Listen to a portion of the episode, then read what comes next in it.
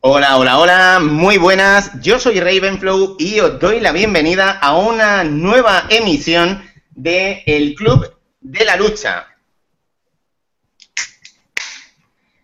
Ya empezamos. Ya eh, empezamos. Si esta es la primera vez que os conectáis para ver el Club de la Lucha, debéis saber que es un podcast grabado en YouTube, en directo, con, con figuras relevantes dentro de- del mundo del podcasting. Y, y bueno, la temática principal, como su nombre indica, es la lucha libre. Eh, aquí aquí no- nos gusta hablar, sobre todo, eh, cada, cada cierta semana, de cada ciertos meses, de los pay-per-views. eh, a ver, un momento, que me estoy oyendo doble, chicos. Ya empezamos, ya empezamos. Dificultades técnicas, ya estamos. Es que tenía por ahí puesto en una ventana. Ahora sí. Aquí hablamos principalmente de los cuatro grandes pay-per-views que se celebran cada año. Léase Royal Rumble, WrestleMania, SummerSlam y Survivor Series. Eh, pero hoy vamos a hacer una pequeña excepción.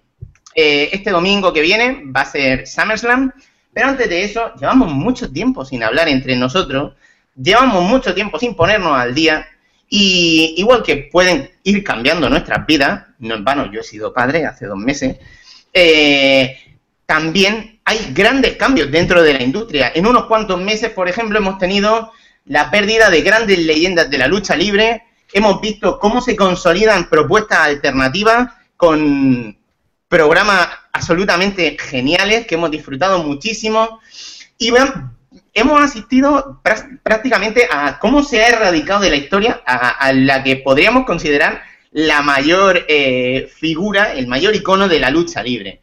Bueno, tenemos muchos temas que tratar y vamos a aprovechar pues, para ponernos al día antes de SummerSlam. Vamos a limpiar la casa para que luego ya pues venga la fiesta la semana que viene, por ejemplo. Pero de momento vamos a ponernos al día.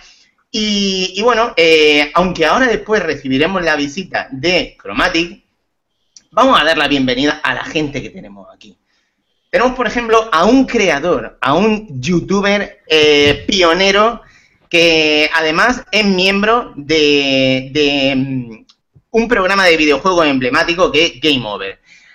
Al mismo tiempo, este creador eh, ostenta eh, un título que para mí es muy especial. Resulta que sabéis que se hacen Patreons por todo. Hoy en día voy a cagar y tengo que hacer un Patreon para que me paguen el papel higiénico. Ok, bien, el único Patreon que merece la pena sponsorizar es el de Game Exploitation. Estamos hablando de Isaac Viana Tapia, un genio y figura eh, hasta la última lucha. Isaco, muy buena. Hola, buenas a todos. Eh, odio la palabra youtuber, ya lo sabes. Bueno, No- eso he dicho creador también. Sí, sí, es como la palabra podcaster. No, no. Eh, pues nada, pues gracias por lo del Patreon, que no te voy a decir que soy el pionero en España, pero de los primeros. No, eres pionero en hacer un Patreon que merezca la pena. De hecho, el único por el que merece la pena. Hay cosas chulas en Patreon, ¿eh? hay gente muy chula. ¿eh? En España, de hecho, está Cupa. Cupa que hace webcomics, no es youtuber, que hace webcomics, eh, está ahí en, en Bueno, su yo aquí he venido a hablar de Game Exploitation. Bueno, está aquí, está aquí. La, la- El que no lo conozca, que se pique aquí. Que lo Bueno. pique aquí y ya está.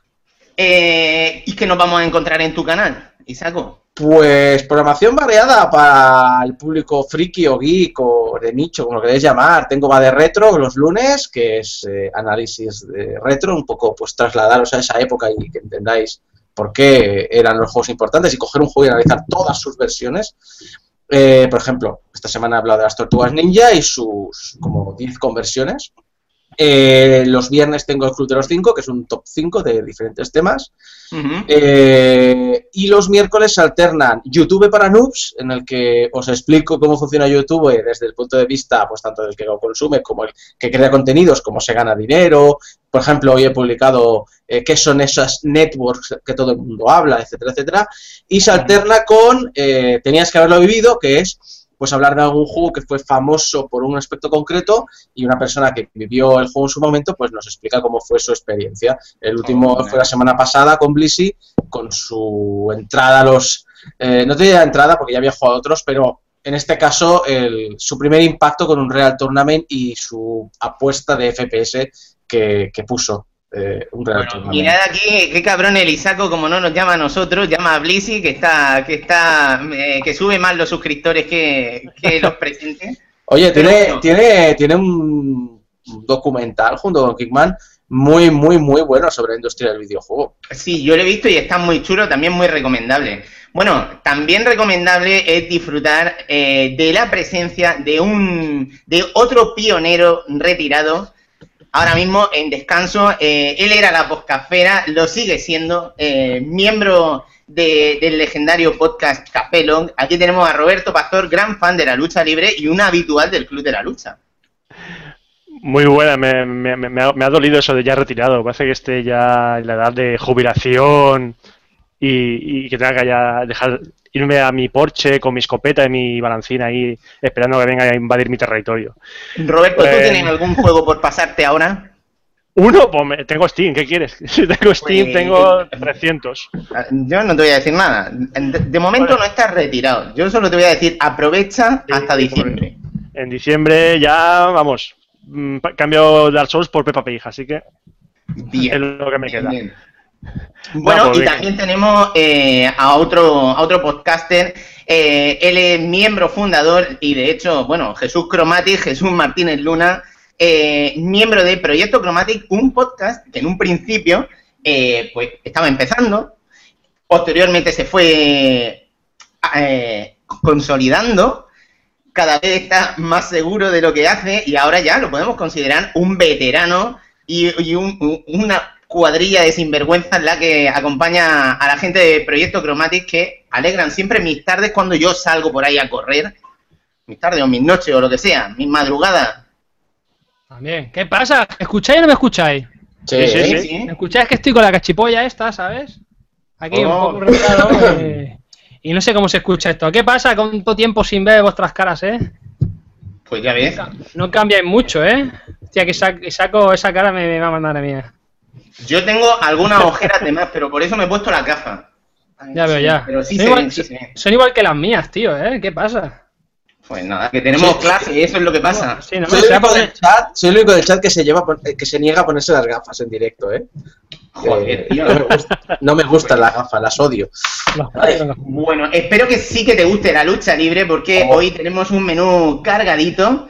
Y bueno, antes de, de plantear y de comenzar ya con lo que sería la historia, eh, os diría que, podéis participar con vuestros comentarios e ir dejando anotaciones sobre los temas que vamos a ir eh, tratando en, en este directo. Al mismo tiempo, el audio lo colgaremos también en, en iVoox y en iTunes, por si preferís, en vez de vernos nuestras caras, pues, pues salir o estar haciendo la limpieza mientras que escucháis nuestras armoniosas voces. Hoy tenemos un menú cargadito, mm, muy centrado en WWE, pero Jesús, eh, hoy vamos a empezar, hoy vamos a hacer una excepción. Vamos a, empezar por, por algo un pelín más underground. Cuidado, cuidado. Algo más underground, estamos hablando de lucha underground, así que eh, el primer tema de hoy, os propongo que nos centremos en esta, promo- en esta eh, compañía. ¡Se ha pirado! ¡Se ha Esta- pirado! ¡Se ha Ah, ya ido! vuelve, ya. Jodas, hombre, no Si- jodas, si, tío. no, si no es No se habla WWE, se, se asusta el tío. Me has engañado, me has engañado. Tira SummerSlam, no lucha underground esta de. Nada, nada. Hoy vamos a hablar de temas variados de SummerSlam. Venga. Ya hablaremos. En vez de hacernos paja aquí en directo, no, eso para eso ya están los Come for You o como se llamen eso. Nada, aquí vamos a hablar de, de temas, vamos a ponernos al día. Entonces, Lucha Underground. Ha concluido la primera temporada después de 37 episodios, si no voy errado. El Rey Network sentencia eh, lo que viene a ser la primera fase de un producto alternativo eh, hecho eh, y coproducido con la eh, compañía mexicana AAA, con muchos de sus talentos y con gran parte de luchadores interesantes del circuito indie americano, a los que le han dado un nuevo gimmick y, y bueno, desde ahí ha partido un producto que ya lo dijo Isaco en su día, se podría considerar la nueva ICW prácticamente. Pero bueno, eh, antes de nada, ha terminado esta primera etapa que me gustaría recoger de vosotros eh, unas sensaciones generales, si la habéis visto, si no la habéis visto, ¿Y qué sabor de boca os, ha dejado? Vamos a dejar que, sea aquí nuestro desesperado particular eh, Isaco el que, el que nos diga su opinión. Es eh, algo soberbio, increíble, maravilloso. Es el único show que no me salto absolutamente nada porque nada sobra y eh, ha conseguido que, básicamente en los últimos meses no he visto, no me ha interesado ver nada de la WWE, ni siquiera NXT, porque tengo muy poquito tiempo y el poco tiempo que tenía que ver lucha era, era lucha underground, que me parece lo, mejor. Bueno, a ver, obviamente tiene que haber un WWE, tiene que haber eh, diferentes características, pero necesitábamos un lucha underground como un agua de mayo y madre mía, ha sido una temporada perfecta hasta el último detalle, ha sido maravilloso. Y, no le pido nada más. Es decir, ahora mismo, eh, si alguien me dice eh, qué tendría que ver, rollo, me quiero poner al día, no tiene problemas en ver programas antiguos, le diría, solo mírate Lucha Underground si quieres meterte en esto del wrestling, solo mírate eso. el único, programa de lucha libre que soporta la señora Flow. es absolutamente increíble en todos los aspectos, en el cinematográfico, eh, en el espectáculo, en el de lucha, que además es muy variado, mixto, es, eh, hacen, o sea, es que llega cada semana, cada semana, cada semana y te sorprende aún más y piensas, es imposible que lo superen y lo hacen y lo hacen y lo hacen. Tengo miedo para la temporada 2 porque en plan de, ya no podéis ir más arriba. Es decir, ya solo os queda la fase de manteneros como estáis, pero madre mía, ha sido una, ha sido una temporada bueno, desde enero, porque lo del año pasado es un poquito como una entrada, pero ya a partir de enero ha sido ir hacia arriba sin parar ni para tomar eh, resuello. Roberto, ¿qué te ha parecido a ti Lucha Underground? Eh, yo antes de ver Lucha Underground, como casi cuando voy a ver cualquier promoción nueva que no conozco a ningún luchador, va siempre con el, con el miedo de que, hostia, no conozco a estos luchadores, no sé, no tienen su historia como el WWE, que conozco a tal o a otro de, años atrás, entonces no sé si el personaje me va a llegar, no sé su historia, no sé qué. Con Lucha Underground eh, pasaba que muchos luchadores vienen de la AAA, entonces tienen su recorrido en la lucha mexicana.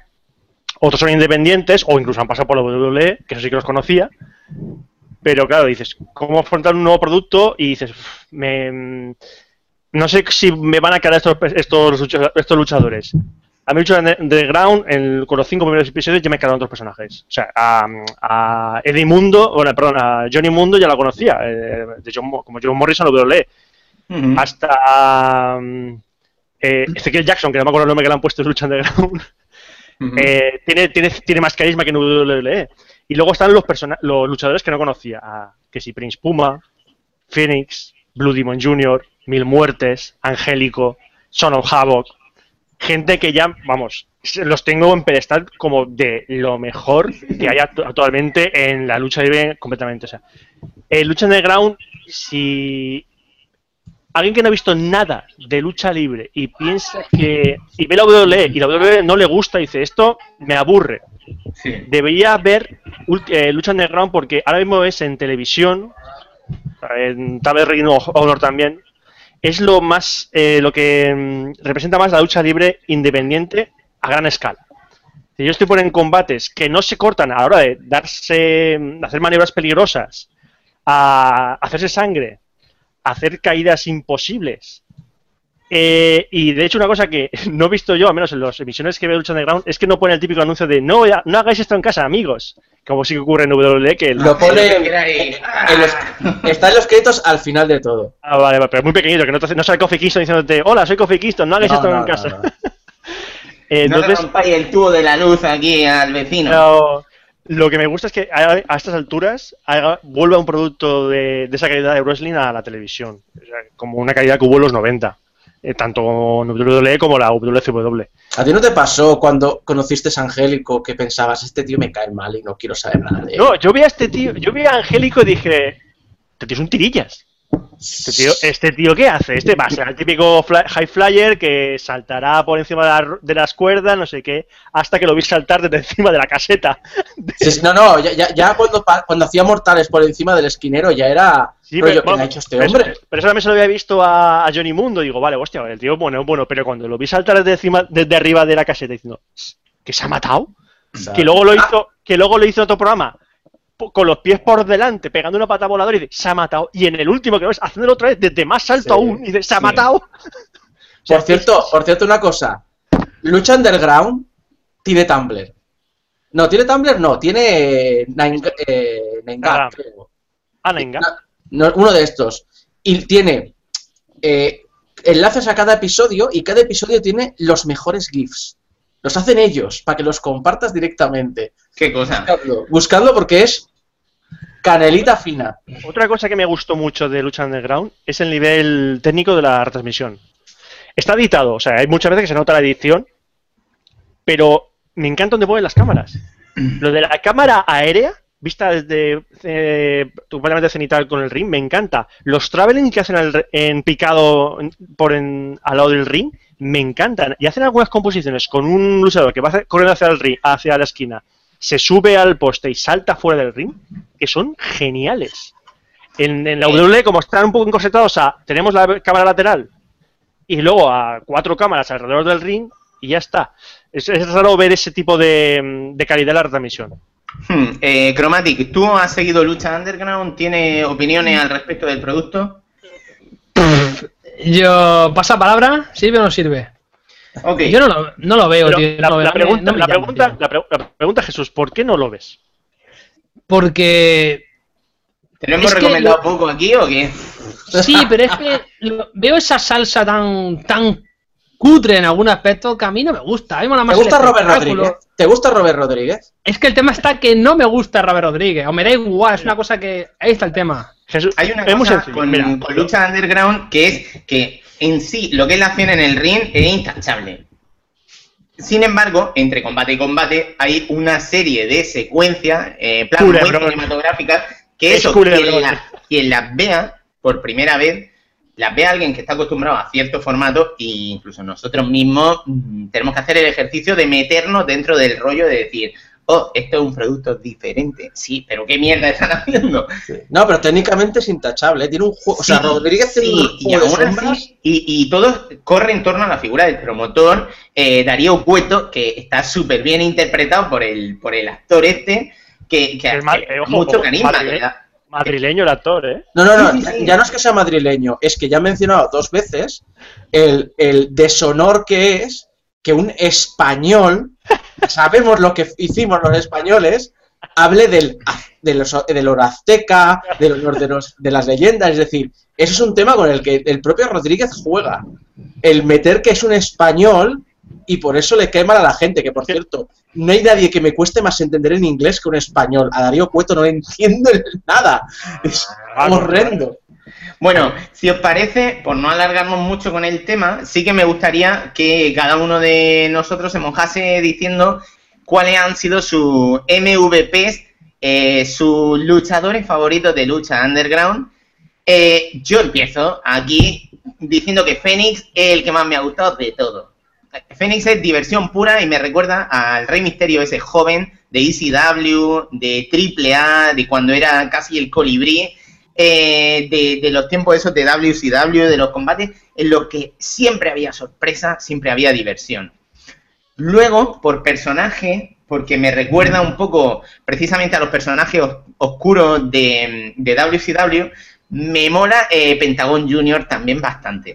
Eh, ese rollo e- ese rollo de personaje oscuro y además con el con el gimmick este que le han dado al final de temporada del maestro, yo, yo sirvo a mi maestro, tengo que estar preparado, no sé qué, no sé cuánto. Pero a la hora de la verdad ha sido de esos personajes que han estado semanas y semana también eh, trabajando eh, como cabrones por darnos un producto divertido de ver. Entonces quizá esos serían mis, dos más destacados. Evidentemente Prince Puma también me parece eh, un nombre a mencionar. Y estoy obviando, por ejemplo, a Johnny Mundo, pero más o menos ya sabíamos por dónde iban los tiros con, con la calidad de este luchador, ¿no? Pero quiero resaltar a esos tres en concreto. En cuanto a decepciones, sí que quiero destacar que aunque me gustan muchísimo el Mesías, eh, o cuando, como lo conocimos en TNA como Judas Mesías, aquí el, el repackage que le han puesto con máscara de mil muertes no me ha gustado en absoluto. No, no me gusta cómo ha funcionado el personaje y fíjate que el nombre me encanta.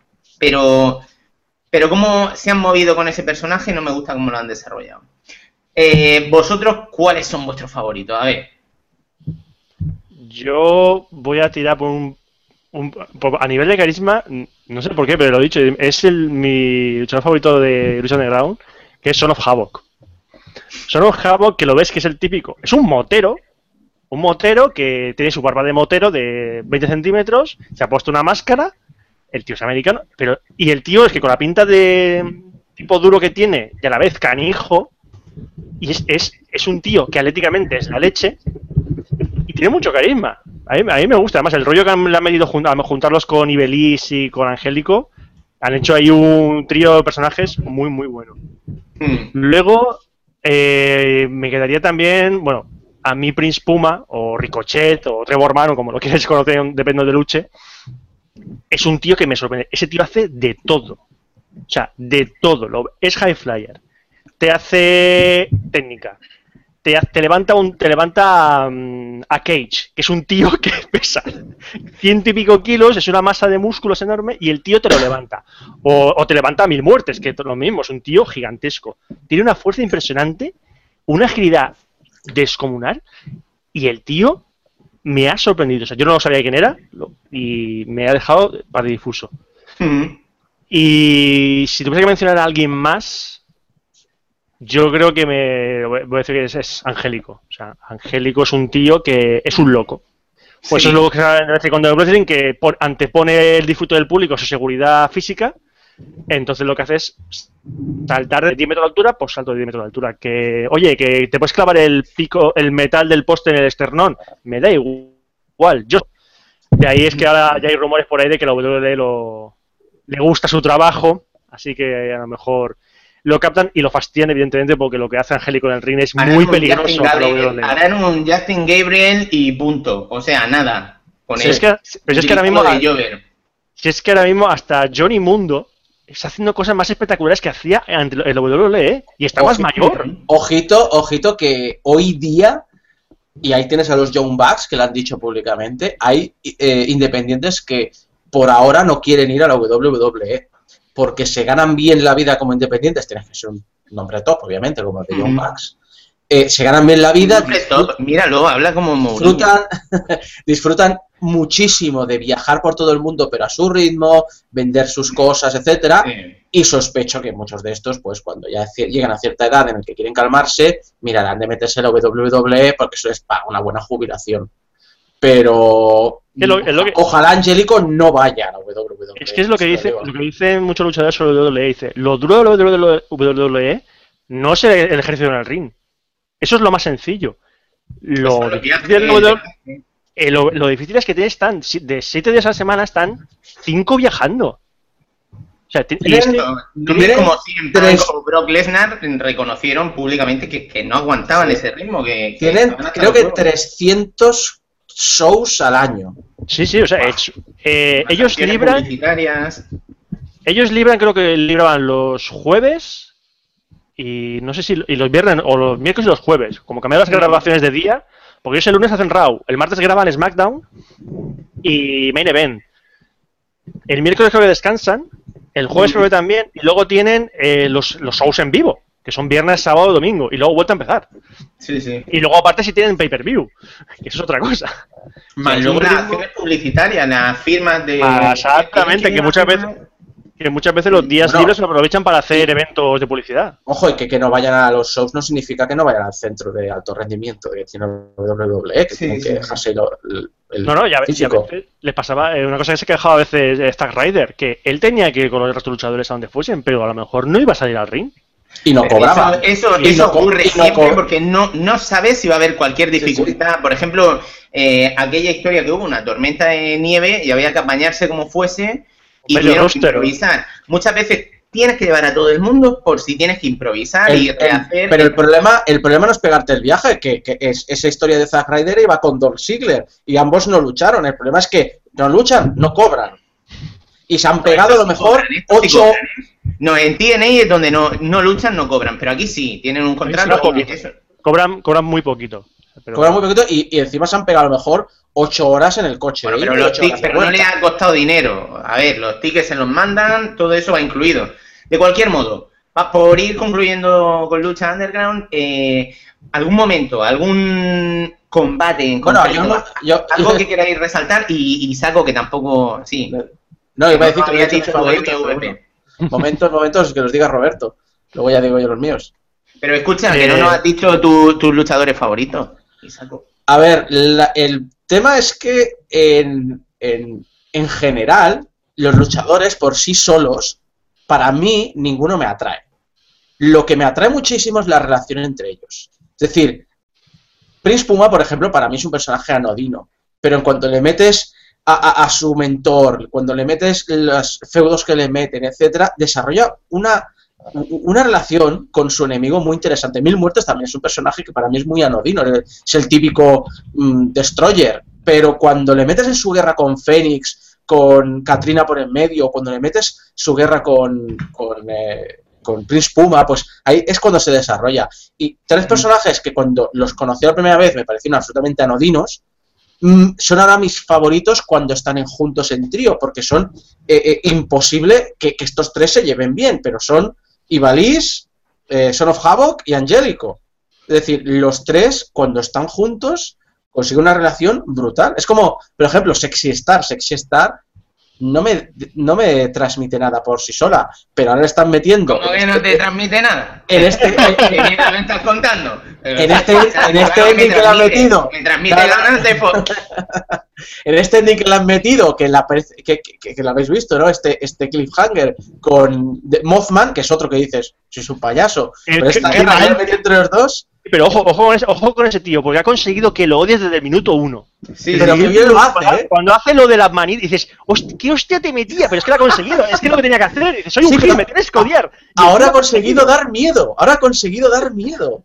Es, es decir, lo, lo- lo que me encanta es cómo se relacionan los personajes. Ese, ese momento en el que todos los personajes ganan carisma y ganan mucha relación. Y precisamente los personajes con menos carisma, como pueden ser el, el, eh, el exo- el exótico, el de la lucha con, Tagoncito. con, con en- es que con- no sé si con, o sea, con enanos, es decir, pero Ah, dice dices- mascarita sagrada puede ser. Es- Sí, mascarita sagrada de Pimpinera Rata. Eh, Claro, esos, luchadores no terminan de transmitir nada porque Aquí- no están en ningún feudo, no están en, no están en ninguna relación contra nadie. Ojo, los, Necesitan son, esa relación. son los Jovers de Lucha Negra, son los Pero Jovers. al principio, cuando salieron, aún les daban cierto carisma y empezaban a llamarte la atención, pero ahora que Pero no porque forman parte de la cultura de la lucha mexicana. Igual Sí. que, por ejemplo, hace poco vi Triple Manía y empiezan siempre con un combate de relevo atómico, que es un luchador masculino, una femenina, un exótico y un mini. Que suelen ser combates súper súper interesantes, ¿no? Muy dinámicos, ¿no? Pero en sí, pues no dejan de ser mm, un guiño a, a la que es la cultura mexicana, Sí, sí. de la lucha Pero mexicana. que, que realmente Lucha Underground lo que, lo que consigue es que un personaje le guste son sus relaciones con el resto. Y eso es, eso es lo que, en este caso, el, el- este trío que no tendría que ganar nada y precisamente lo gana todo, eh, de Ivalice y Son of Havoc y Angélico, y, y que sacan lo mejor de todos ellos, pues es, es para mí ahora mismo mi favorito. Eh, he visto cuando estábamos hablando precisamente de este tema que Jesús se ha emocionado mucho con el tema de los mini, los luchadores exóticos. Sí, vamos, vamos, le gustó Que muchísimo. es que- Ya te hemos Es que convencido, ¿verdad? Pimpinela Escarlata, en sí se llama alguien así, tío. La Pimpinela Sí, Escarlata, es- claro que sí. busca- Y además que búscalo- hay uno que con una canción a los Mónica Naranjo, al ring. Estoy, ¿sabes? mira, estoy viendo ahora para intentar si ahora un poquito que mi ojo, o sea, mi mente ponga imagen a lo que estoy hablando. Estoy viendo personaje de la de lucha underground esta. Y Sí. hay que decir que, tío, o sea, Isaco te está haciendo viejo, eh, tío.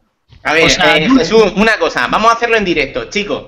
Venga. Eh, si estáis viendo esto, si no habéis visto Lucha Underground, todo, al buscador, Sexy Venga. Star, Estoy poniéndole ahora mismo. Sexy Star. Dulce, Dulce María García Rivas. A ver, pero bu- Esa busca tía- imágenes.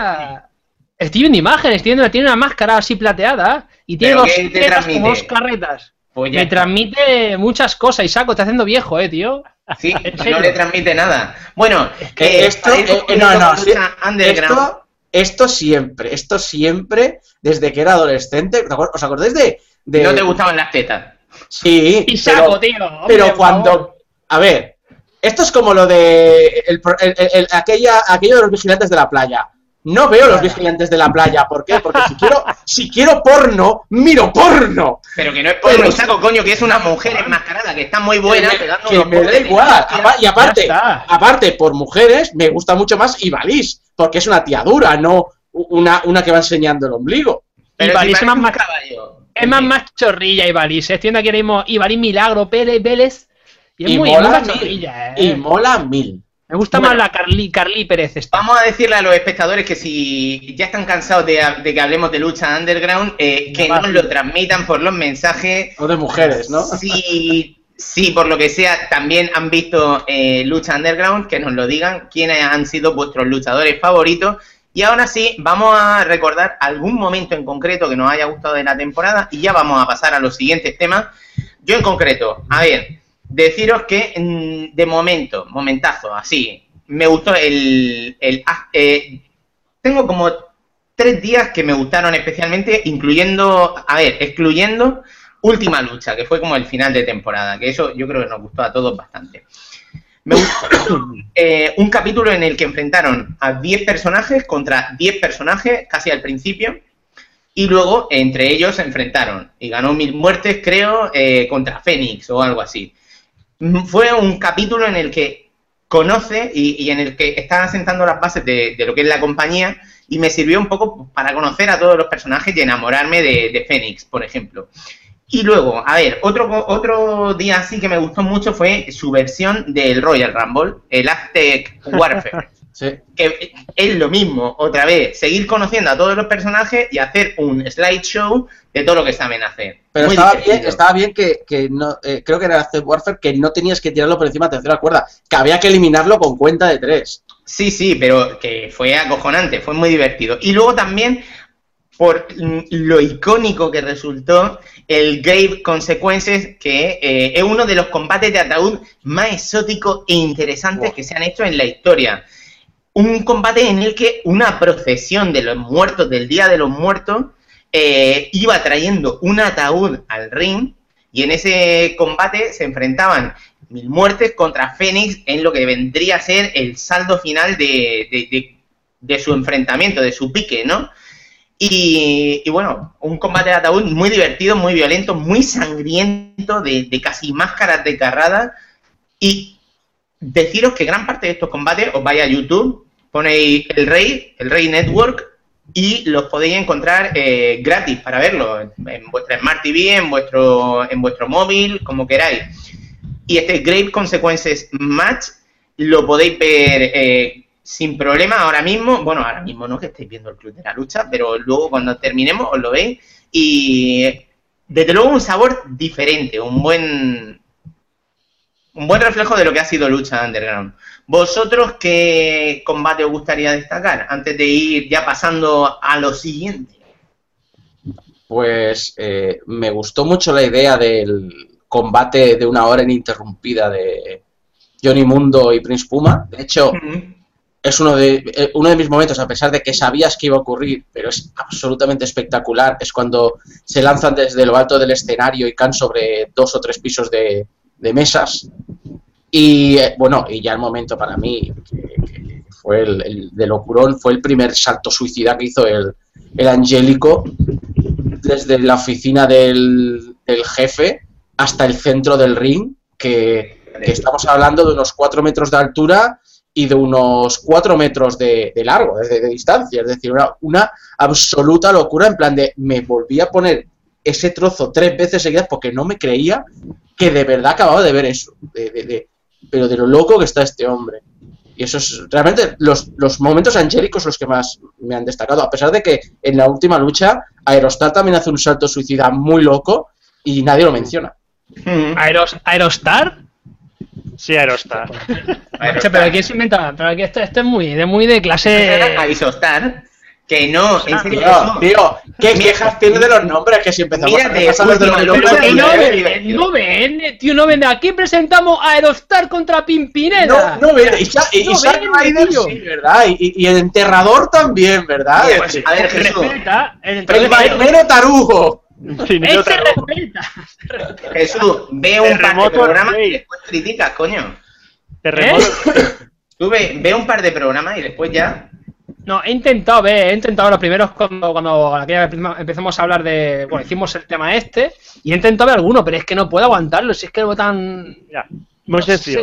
Solo tienes que ver. eh, Última Lucha está dividido en dos programas. Uno corto de, me- de ¿Una hora? 40 minutos y uno de una hora y pico. Sí. Mírate el primero. Después del primer combate, que es Cage contra Mac, vas a seguir. O sea, porque ese combate es, es que es- es un- me habéis dicho, voy a aprovechar para decirme mis momentos, es que habéis dicho casi todos los que me gustan, entonces voy a coger uno de, de última lucha. Ese momento en que Mac, que ojo, es un tío grande, alguno lo clasificaría como fofo, porque no tiene músculo arriba, sino que tiene la barrigota, pero ese tío, y dices, ¿qué tío más fofo? Cuando ves cómo se mueve en el ring te callas la boca, porque Claro. es impresionante. Y Cage, que es un tío que tiene músculos hasta en las orejas, Parece un dices, culturista. es un dice, este tío no se mueve, este tío es un armario y no puede mover los brazos. Cuando lo ves hacer moonsaults hacia atrás o saltando por encima de las cuerdas, dices, vale, este tío... Y cuando ves que estuvo en la WWE y ni siquiera lo dejaron subir al roster principal, dije, ¿qué coño pasa en la WWE? Pues tienen un combate que no es muy largo y tiene dos momentos. Uno homenaje a Steve Austin, que es Mm. genial, y otro que es el final. Y dices, madre mía, ¿cómo ha empezado esto? Es- De hecho, y va- de hecho, la gracia de ese combate, que es un false count anywhere, es que, que- No, no pisan el ring en ningún momento y me parece increíble. Es maravilloso eso. Es genial. Y luego el otro momento que es también de última lucha es el combate de Vampiro contra Pentagon Jr. Un combate que yo dije, esto va a ser una basura melancólica. A los dos minutos tenía las manos en la cabeza. Dije, ¿qué está pasando aquí? Por favor, sacar a esos hombres del, del ring que se van a matar. Dejar, dices, ¿quién ha, quién ha boqueado esto? Mick Foley, porque vamos. está- Cuando vi, vino de la chin- cuando vi la chinchada dije, vale, Mick Foley está detrás de esto, tiene que estar detrás de esto porque si no, no me explico cómo esa gente sigue viva en el ring. Eh, lo que le falta a Última Lucha es un Hell in a Cell. Si, lucha- última, si Lucha Underground tiene un Hell in a Cell, eso va a ser lo, des- destruye la, la jaula de encima del ring, digo yo. Yo digo destroza la jaula encima del ring. Por cierto, Porque- que, hablando de sangre, eso también me ha recordado, y, y volviendo a lo de las relaciones, el momento en el que Johnny Mundo eh, se vuelve Gil y Sí, atraviesa la ventana con Alberto el patrón, que le. Porque obviamente es un es un Sí, sí, pero, pero, le revi- pero le revienta la ceja. Y, ve, y además, Darío Cueto, cuando lo ve, se pone a reír y se sirve un copazo para ter- seguir viéndolo. Es decir, me parece maravilloso. El, Moment- el- tiene momentazos así muy buenos. el feudo de Alberto y, y Johnny fue muy, muy bueno, ¿eh? Muy bueno. Y cómo acabó en Última Lucha no me lo esperaba, ¿eh? Pues chicos, ahí quedan un poco esas pequeñas reflexiones sobre lo que ha sido la, la primera temporada de Lucha Underground. Jesús, eh, te hemos conquistado, te hemos... ¿Te ha llamado la atención algo de lo que hemos dicho o no te convencemos? Estoy viendo a Vampiro y Pentágono este tirándose fluorescente en la cabeza. Hombre, es, es- Es un- de, es menos. Es un hardcore match light. Es un hardcore match light. No sé, puedo hacer el intento de verlo, pero bueno, no sé, no sé. No sé. No Bueno. sé, no aseguro nada, ¿eh? Bueno. Yo solo digo que de cuatro personas, eh, tres lo han visto, tres lo recomiendan. Así que ahí queda un poco esas sensaciones, esas opiniones sobre la primera temporada de Lucha Underground. Si os parece, vamos a pasar al siguiente tema y vamos a hacer un contraste importante. Chicos, de repente tenemos que olvidarnos de, él, de- del mayor icono de la historia de la lucha libre. Ya no está en el Hall of Fame, ya no está en la compañía, ha sido despedido de forma fulgurante. Hulk Hogan ya no está en WWE. Y bueno, es que pasan cosas, pasan cosas a veces y cosas jodidas. Resulta que hay una compañía de, creación de contenido que es Gawker, que, que, bueno, pues sabéis las típicas páginas que a veces nos encontramos que dicen, oh, eh, 10 motivos por los que tu mujer te es infiel. o tonterías de esas que te llevan a enlace a otras páginas. Vale, pues muchas de esas páginas pertenecen a Gawker. Eh, esta, esta, empresa difundió hace, hace unos años un vídeo en el que Hulk Hogan estaba teniendo sexo con la mujer de su mejor amigo eh, y, y, su mejor amigo lo estaba grabando. No me preguntéis qué circunstancias de la vida te llevan a, esa, a, a eso, pero bueno, ese vídeo se grabó. Fue grabado. ¿Cómo la y, y, la historia es que Hulk Hogan denunció a Gawker. Dijo, esto no puede ser, madre mía, es que han violado mi intimidad, no sé qué. Bueno, la cinta se filtró. Y Hulk Hogan denunció a la compañía. Y claro, en un juicio de esto, pues hubo pues, todos los vídeos incautados, eh, hubo transcripciones, y dentro de esas transcripciones que Hulk Hogan pues, hizo en la intimidad de follarse a la mujer de su amigo, Eh, oh, eh, cada uno hizo, se, se, juntó el hambre con las ganas de comer. Eh, por un lado, justo de forma casual, un, en un, se filtró una entrevista en la que de 2012 en la que Hulk Hogan reivindicaba su derecho a llamar niggers a los negros y que no solo fuese una palabra que utilizan eh, utilizan ellos. Bueno, al mismo tiempo justo en las transcripciones que había en ese vídeo, hacía un discurso racista en el que decía básicamente, pues bueno, que es, yo no sé, en el momento, es tan surrealista porque, bueno, a ver, él follándose a la mujer de su amigo que lo estaba grabando, le, justo se pone a hablar de que su hija se está follando al hijo de, de un productor, DJ, que resulta que era, pues, de, era negro. Es. Y, y, dice, y dice que, que es, básicamente no. Sí. Era, se ha cambiado. ha- ha. Ahora, ahora lo he dejado, ¿no? lo dejado. Bueno, la historia es que él decía que él, para esas cosas, que era un poco racista y, y, y lo reconoce, ¿no? Pero claro, era una cosa, un comentario que hace en la intimidad de su casa, o sea, de la casa de su amigo, para decir esto. Y que, coño, pues para haberse follado a este, que es un Mindundi, pues ya se podría haber follado a un jugador de baloncesto al menos, que es negro y al menos tiene pasta. Bueno, una serie de bestialidades que se filtraron y la compañía WWE, que es una compañía pública que está en bolsa, tomó la decisión de eh, despedir a Hulk Hogan y borrar cualquier rastro de él dentro de lo que es el, la página web, el WWE Network, quitando incluso documentales exclusivos centrados en Hulk Hogan eh, e incluso una película de Scooby-Doo en la que él aparecía. Evidentemente, WrestleMania 3 no lo han podido quitar, pero básicamente borrando cualquier referencia a Hulk Hogan. Eso- Roberto eso quiere se- decirnos algo. No, una eso se, se conoce como hacer un Benoit. Sí. Eso, es, eh, eso pues es hacer sí. un Benoit. Es un tío que de la noche a la mañana desaparece de todas partes. La Pero, cosa es que aquí hay una cosa importante. Benoit desapareció también. Hulk Hogan no. Bueno, de cualquier pero- modo, eh, aquí ha ocurrido una cosa, evidentemente la compañía está en bolsa y Hulk Hogan, al ser una figura pública, aunque dijo eso en la intimidad de su casa, eh, WWE tiene que hacer un lavado público de imagen y decir, no, nosotros respetamos a las personas de todas las etnias y culturas, todo el mundo vale lo mismo, no sé qué, no sé cuánto. Sí, ok. La cosa es que ha ocurrido eso, de que de repente nos dicen que, la figura más emblemática de la historia de la lucha libre, mm, pues ya no, ya no existe. Ocurre una circunstancia eh, que para nosotros, que quizá no lo percibimos tanto. Para nosotros la palabra nigger, eh, así tal cual en español, no tiene el sabor, eh, o sea, no tiene el significado ese tan despectivo hasta el punto de que mm, nigger, fat y cunt eh, básicamente se pueden considerar las tres palabras más ofensivas y que no tabú eh, en, inglés. Entonces, eh, muchas veces dicen la palabra N, the N-word. Y, y claro, a ver, no es que sea negro, es que es un término que se utilizaba para caracterizar a una, a una raza entera que estuvo esclavizada durante un montón de años. Entonces, claro, a ver, no es el mismo significado, no es lo mismo y Pero ahí se han juntado muchas cosas y me gustaría saber vuestra opinión. Como es un tema jodido, voy a poner una cerveza mientras que empezáis a abrir fuego, porque esto es muy duro. Hulk Hogan, joder. No, no, no, el, Se mira el tiro. Déjalo, sí, ya. Hay, hay, No, hay el hay que regar la pena.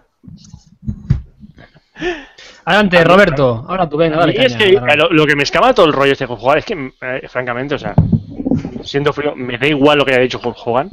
Se ha hecho, ha hecho una barbaridad, pues ha hecho una barbaridad. Pero lo que es la reacción de la WWE no es que me parezca desproporcionada, sino que me parece incoherente con lo que hacen ellos mismos, Que son unos putos racistas. que son unos putos racistas, y teniendo en cuenta lo- la movida que tuvieron con Del Río. Que fue, ¿qué ocurre? Que ocurrió dentro de sus oficinas, por así decirlo. Ocurrió dentro- ah, no ocurrió ante la cámara. un, Perdona, emplea- un empleado, un, perdona, contra los negros es una cosa, contra los mexicanos es otra. Al menos en Estados Unidos, por lo que parece. pero no sé, yo- es, es racismo igual, es racismo, o sea, si no es de, si no es, tu- es otra raza, es racismo. Entonces, claro, eh, todo aquí lo manejaron fatal, lo manejaron muy mal, la, la que quedó peor fue WWE y más el tío, recuerdo su nombre, el que llevaba redes sociales, que lo despidieron, a larga lo despidieron, pero porque se vieron forzados a despedirlo por todo el revuelo que, mon- que se montó. ¿Lo, eh, lo despidieron? al final lo despidieron, pero a- protegido de... Eras protegido de Stephanie, ¿eh? Pues al final me parece que lo. Bueno, mentira. No sé si lo despidieron o, dijeron- o él dijo que eh, renunció. O sea, sería un despido No. light. Eso no es, eso no es el, el el, el entrenador que también de- llamaba maricones. No, sí, ese, es- ese es el otro. Ese es otro. No, no. Ese. Ese es el de NXT, el que era jefe entrenador de NXT. Sí, sí. Eh, no, pero es. El, lo que ocurre es que cuando la WWE. Pueden pasar las cosas. Otra cosa es cuando se enteren de que pasan esas cosas. Es decir, eh, siempre ha habido polémica en la WWE porque hay gente que dice, sí, muy bonito todo, todo lo que sale en, el programa de televisión, pero luego eh, tras la cámara hacen esto, esto y esto.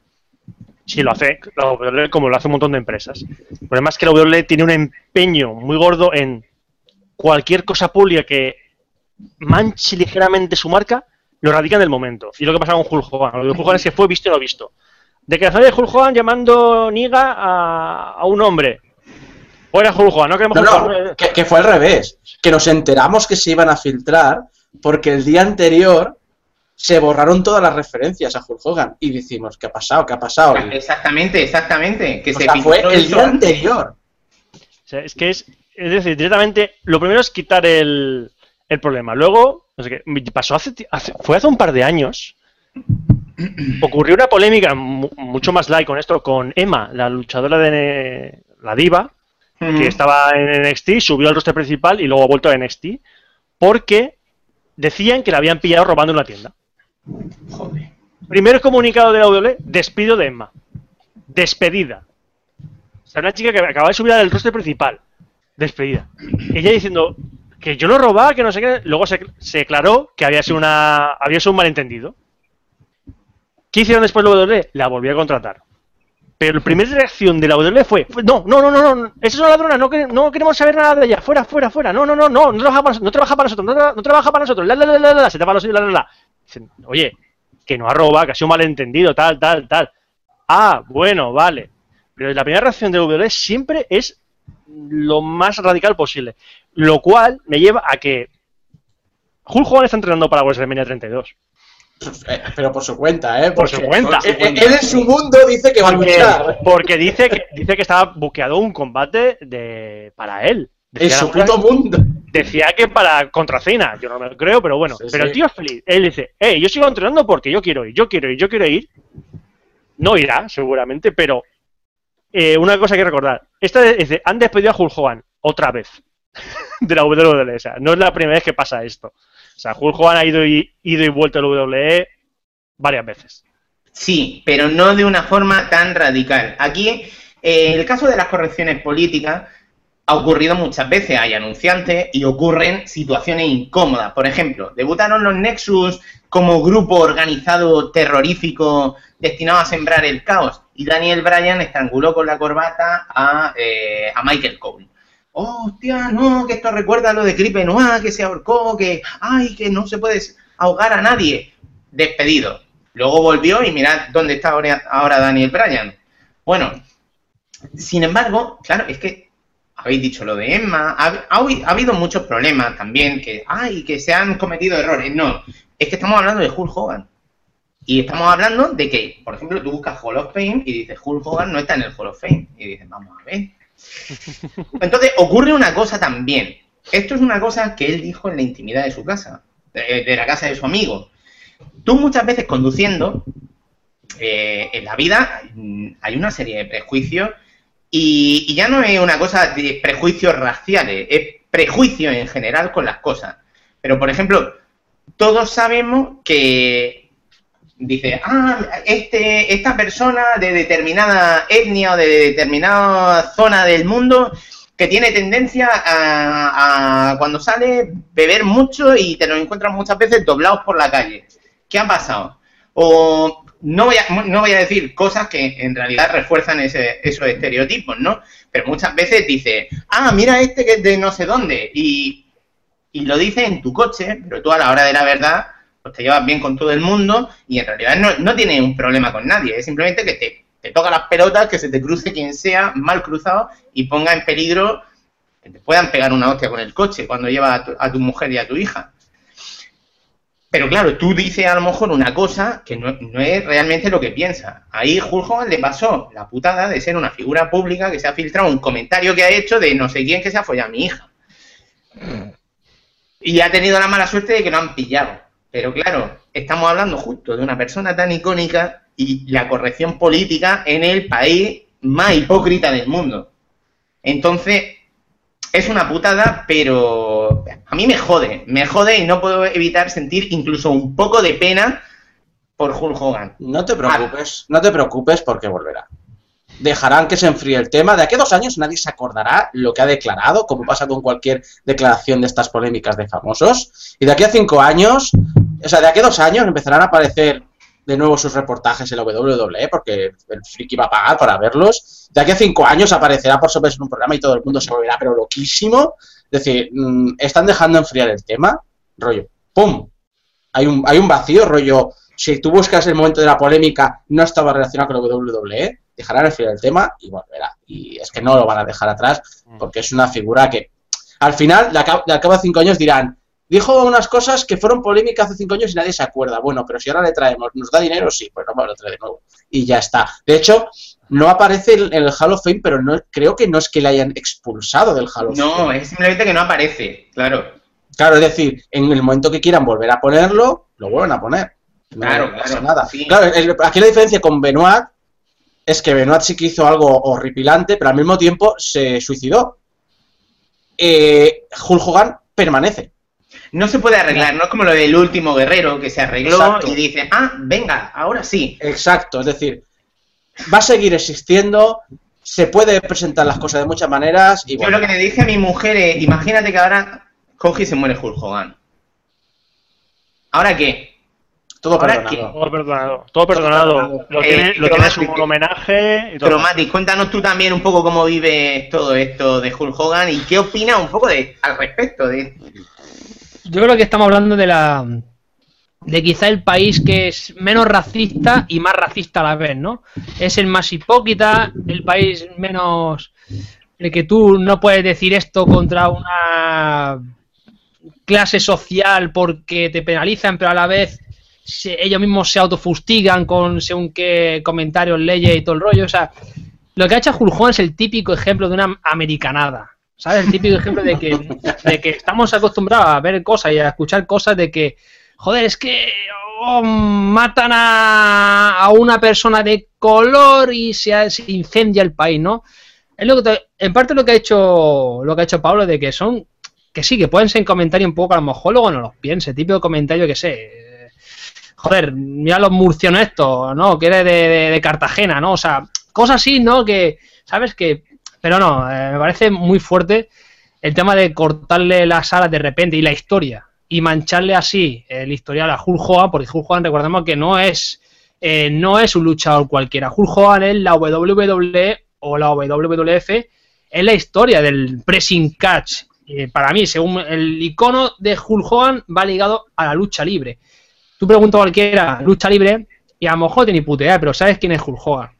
Coño, yo en mi despedida de soltero me disfrazaron de Hulk Hogan. ¿Y te ha hecho fotos? Claro que sí, un montón. ¿Dónde están esas Y- fotos? Y, los demás colegas iban con la cara pintada a los últimos guerreros. ¿Y, Madre y- y- mía. y por qué no tienes eso de foto de avatar? ¿Eh? ¿Eh? Claro, ¿por qué ¿Eh? no? ¿Eh? ¿Dónde está esa foto? En fin, que eso, que me parece fatal, horrible, una cosa que, y más la WWE, que es una compañía que, que lo que hemos dicho antes, que, que cualquier una mínima tontería que hagas, no son benévolos, o sea, tienen el don, el, el don del, del- de decir, hostia, mm, puede ser, eh, vamos a estudiar un poquito, no vamos a tomar decisiones eh, rápidas, no voy a ser que la caguemos. No, pum, fulminante. Y con, con Hulk Hogan, a mí que la han cagado. Por un comentario, es un comentario racista, un comentario fuera de tono. Pero joder, ¿no se está follando a la mujer su amigo, tío? Eso- es que todo eso es surrealista, es que WWE no mira esas cosas, tío. No mira, no puede decir, hostia, pues, si está fo- follando a la mujer de su amigo y su mujer, su amigo está grabando, Dejémoslo solo. el comentario es lo, de, Dejémoslo es lo de- Exacto, el comentario es lo de menos, tío. Nadie, es que no hay nadie, ¿verdad?, con, con sesos que diga. Pero, eh, que se está a la amiga. No, no, vamos a buscar porno y vamos a ver si hay comentarios racistas en mitad de, la- de los vídeos porno. Claro, Mira, o sea, claro, mira, tío. Mira, sí, se está poniendo, no, pero, pero acaba de decir que- que, le- que le, que, le, que le jode los hispanos, pero este tío de qué Claro, ¿eh? Si es, que lo, jo- es que lo jodido de más es que. Hulk Hogan quiere denunciar a Gawker porque si esas declaraciones Yo han salido de cuando pudieron acceder al archivo completo, eh, han accedido de manera ilegal y se les puede, les puede caer el pelo. O sea, ahora, está, ahora Hulk Hogan está en esos juicios. Mm. Claro, pero como ha hecho un comentario racista, eso incluso podría ir en su contra. En plan, oh, es que era justificado. Así es que es un racista, ¿no? Eh, En fin, yo creo que nada, que pasa a los americanos, tío. Es que. A mí me da mucha pena porque además han quitado todo el merchandising, menciones, apariciones en videojuegos, por supuesto, quitado. Eh, luego también eh, eh, dijeron de, de no hacer más los muñecos, coño, que yo estuve por, por ir al Toys R Us y comprarme uno por si era un, un ítem de coleccionista al final. A mí me ha dado, me ha dado pena, fíjate que, que los comentarios no los excusa nadie, que, que, a ver, que, que están mal hechos, que eso es una declaración verdaderamente súper incorrecta, pero ojo, no seamos hipócritas de mierda. Luis Aragonés ha tenido muchos episodios racistas con jugadores y, ¿y ¿dónde tenemos a Luis Aragonés ahora mismo? En un altar. Bueno, no, el altar no está bajo tierra. Bueno, cabrón, pero No, no, no, tú, has pregun- tú has preguntado y yo te Pero- respondo. de con- Luis Aragonés, por ejemplo, ahora lo Claro. consideramos un personaje querido. Sí. Ni idea de. Luis Aragonés es es un el entrenador, creo, pero no sé mucho más. que España ganase la Eurocopa en 2008. Sí, es sí, sí. la persona que sembró las bases de lo que es la roja, que luego recogió Vicente del Bosque. Pero bueno, ese Luis Vale, Aragonés, vale, no sé. figura no sé, emblemática. Pero claro, pero ahora tú no piensas en eso, ¿no? Yo creo que cuando pase la tormenta, pues, eh, pues al final, evidentemente, los americanos lo perdonarán. No yo, nosotros no tenemos yo. el tema ese del idioma, que para nosotros esa palabra no es tan ofensiva. Pero ojo, que muchos, luego muchos deportistas y mucho, mucha gente que ha trabajado con él, eh, negro, han salido en su defensa, en plan, oye, pues yo en el ring nunca he tenido ningún problema con él, o yo nunca he tenido... Más que del idioma, de la historia. Es decir, es. Ya, eh, eh, sí. Y, y piensa muchas veces, y esto por ejemplo, eso se lo vi a un comentario, creo que a Total Biscuit, que si lo- no lo conocéis es un crítico de videojuegos en YouTube muy importante, eh, le dijeron en un momento dado, tú lo tienes, tú lo viviste, tú viviste bien en el Reino Unido porque eras blanco, y él, a ver, que las luchas raciales las tenéis en Estados Unidos. En Europa no tenemos luchas raciales, tenemos luchas de clases. O sea, es decir, nuestra historia es absolutamente diferente. Y claro, no es tan difícil por el idioma, sino porque la historia del racismo en Estados Unidos no es que sea reciente, es que sigue existiendo. Sigue, sigue, sigue. Sigue habiendo una gran disparidad entre negros y blancos y en el trato que reciben los negros y blancos en Estados Unidos, que aquí puede existir, pero más reducido, quizá también porque la población de raza negra es inferior aquí en Lo que Europa. me jode es que eso incluso lo vemos en la- dentro de la propia compañía, porque mira tú, a ver cuántos eh, luchadores tenemos hispanos destacados, cuántos luchadores tenemos Mira, negros no, no. destacados. Más claro, más claro, y tú lo has dicho. Cuando se trata de un problema con alguien de raza negra, van a ir con pinzas. ¿Por qué? Porque llevan un siglo intentando limpiar esa imagen. Cuando se trata de racismo contra alguien de México, como es algo tan actual, les da igual. Y por eso despiden a Alberto del Río, no despiden al, al community manager. Es decir, es parte de la historia de Estados Unidos que están viviendo y, y que realmente es un problema de ellos que tienen que ellos encontrar una solución. Pero que, que sí, que es esta disparidad existe porque es parte de su historia, es la historia de, de ese país. Pues no sé, alguna declaración que queramos hacer más al respecto, Roberto, alguna cosa que queramos decir No. o pasamos al siguiente tema. Ha- Hablemos de wrestling y no de, y no de racismo. Que más, es más alegre hablar de wrestling. Bien, pues venga, tenemos más temas por ahí. Eh, si queréis, vamos a hablar un poco de WWE y, y lo era hora, queremos hombre. ahora Ya era hora, habla- en hablemos un serio, poquito de- del estado del roster actual, cómo está la cosa. Eh, y es que desde WrestleMania, que es cuando hablamos por última vez, pues ha habido un par de debuts eh, destacados por la parte masculina y por la parte femenina hemos vivido lo que es la revolución de las mujeres, ¿no? Este gran cambio que está ocurriendo ahora eh, con todo el tema de, de la figura mega estelar que tiene Ronda Rousey en UFC, que la ha convertido en, algo que trasciende todas las barreras, eh, que de algún modo están intentando retomar eh, en WWE. También la consecución del Mundial de Fútbol Femenino hizo que se impulsase que de repente WWE quisiese darle un giro a su división de divas y hiciese debutar a, a varias de las grandes mujeres que hemos podido disfrutar los seguidores de NXT últimamente. Estamos hablando de Sasha Banks, estamos hablando de Charlotte y de... eh, ¿Cómo se llama la otra? Que se me ha ido Becky Lynch. y de Becky Lynch. Vale, al mismo tiempo, eh, dentro de, de las últimas llegadas que hemos tenido al roster de la compañía, hemos tenido también eh, la llegada de Adrian Neville, un, mítico de NXT, que por fin ha llegado al roster principal hace unos cuantos meses, y también, como una ola, uno de esos luchadores que han llegado y lo han colocado en un pique estelar desde el principio, Kevin Owens. Entonces, pues bueno, creo que podemos hacer diversas reflexiones. Si os parece, ¿queréis empezar por las chicas o por los chicos? ¿Por dónde queréis que nos movamos? Da igual, da igual. de tú, A ver, va. Roberto, levanta por Yo aquí la mano. Yo quiero hablar de Kevin Owens. Venga, Pues va. ya al ataque. Si es que eh, este programa en realidad está hecho para que hablemos de Kevin Owens. Porque Kevin han Owens. varios pay-per-view con, con combates de puta madre y no hemos podido hablar. Entonces, A ver, es- es que por eso, desde Kevin Owens es un tío que desde que años se habían rumores de que iba a la WWE. Cuando estaba en Ring of Honor decía Kevin Steen va a WWE, que sí que va, que sí que va, que sí va. Se confirmaron. En el momento que se confirmaron dijeron, hostia, este tío parece que es muy duro para la WWE, a ver qué va a hacer. Llega a NXT en un, en un pay-per-view brutal, o sea, hace un debut brutal. Hace un careo heel contra Sami Zayn brutal. O sea, hace un feudo con Sami Zayn muy, muy bueno. Se estropea por la lesión de Sami Zayn.